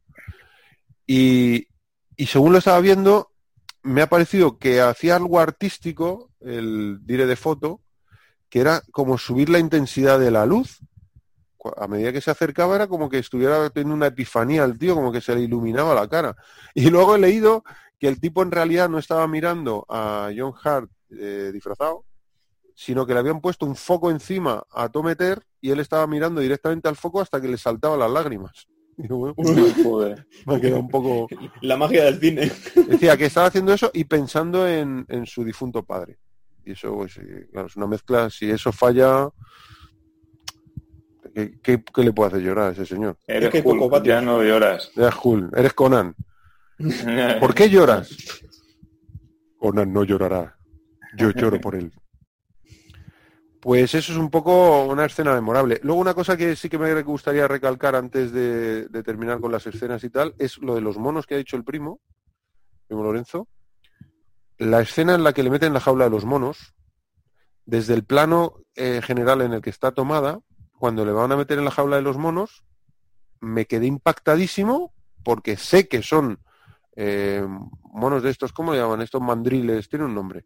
Como, como mandriles, ¿no? Que son esos monos perro, que son súper agresivos. Mm. Y además en la jaula hay un macho, porque es enorme y se le ve perfectamente con melena, se ve que es un macho. Y, y la sensación que tuve es como me sacó un segundo de la peli diciendo que lo van a meter ahí al actor, sea el que sea, con unos de estos monos, en una jaula. Mm, espérate, que por muy monos adiestrados que sean, espérate que esos bichos pueden reaccionar mal, ¿no? Y me, me impactó un Y poco. de hecho, de hecho reaccionan mal. Y reacciona muy mal. Y Sí, además el director lo aprovecha y le mete un primer plano a la reacción del mono, que le da un bofetón a la... Y de hecho, Mm. el que está sentado, que no creo que sea John Hart, será algún especialista, seguramente uno que cuida a los monos, que le han puesto todo el maquillaje encima, pues no le hacen un primer plano en ningún momento y está así entre sombras, pero tiene el maquillaje encima, eh, está separado al otro extremo de la jaula. Y, y es cuando se acerca, cuando yo soy consciente de que la jaula son dos en realidad. Hay una jaula en un lado y otra jaula en otro. Sí, Y donde golpea al mono. El mono golpea. Y entonces ahí dije, ah, vale, por eso le... Porque claro, si fuese una película actual, dices, bueno, lo están haciendo con CGI, el mono no está ahí, nunca ha estado, es un mono que no existe, yo qué sé. Pero claro, en, esa- en los 80, si hay una jaula, metes a un tío y hay un mono, el mono está dentro. Sí, sí, hay, hay mono. Hay mono. O es un animatronic, que no era el caso, porque saltaba por la jaula que flipas. O si no, hay mono. Y me impacta un montón, digo, ¡uh! Y no, luego he visto que no, que la jaula lo separaba. Pero el actor estaba separado, estaba en el otro extremo, ¿no? Como, rueda rápido, por favor. Y, mm, y ya está, ¿no? Ya he dicho, ¿me falta escena memorable o no? Ya no sé yo qué he dicho, primo, ya no sé lo que he dicho. Mía. Sí, has dicho la escena. Ahora hay que empezar desde el principio. Ah, sí, la, la, la escena memorable era esta, ¿no? Tenemos que empezar otra vez. No, venga, empezar, no válido. Vale, y mi nota, ¿qué nota le pondría a esta peli? A ver. A ver. A ver, a ver, a ver. A ver, si la valoro como peli de una sola capa, que creo que no lo es, la valoro con, con un 7. Si la valoro como peli de varias capas, la valoro como un 7,9. Así que la voy a valorar como un No, 7,9. no sube del 8, vamos, ni que le paguen. No, no, tío, es que yo tengo mis Blade. Runners, tronco. Yo tengo también mis Blade Runners. ¿Qué te crees? Madre mía, tío, parece Eurovisión. y pues eh, muy bien, muy bien, muy bien. Esto es todo lo que puedo decir. Poco más tenemos que contar. Eh, ¿Queréis añadir alguna más, alguna cosa más? Ahí me gustaría sal- resaltar una frase. Bueno, di Víctor, que ibas a decir tú algo. Que te No, no, no, no, no iba a decir nada. Ah, quería resaltar, no dejarme en el tintero, la frase, la frase de Merrick cuando le está en el baño después de huir de los chiquillos en la estación de tren y le rodea Ah, media estación de tren Qué buena frase. ¡Oh! ¡Oh! Y se reivindica ¡Oh! y dice, no soy un animal, soy un ser humano, soy un hombre. Maravilla, tío. ¿Qué pasa? Sí, esa es muy buena frase. Sí. Qué buena escena esa, ¿eh? Mira, también es una buena escena, macho. Sí. De hecho, he visto lo que estábamos hablando del, del póster que daba un poco de miedo, has dicho antes. He mirado un momentito del póster rápidamente y he visto que no sé si es el, el original, pero hay un póster que es pues la máscara con el ojo y arriba pone eh, en inglés eh, no soy un monstruo, soy un soy una persona, soy un humano. Hmm. Soy un humano, soy una persona. En, en inglés. Efectivamente, sí, sí, lo pone, pone, la- pone esa frase en el póster original. Sí, sí, sí. ¿Es el original? El, el reclamo. En el póster original lo pone, sí. Está un plano mucho más grande de su cara. No es un, un plano general, es un plano más cercano, un plano corto. Y, y lo pone arriba, en inglés, ¿no? Y bueno, como tres renglones. I'm not an animal, I'm, uh, human y luego pone I'm a man, I'm a man, algo así. I'm a man.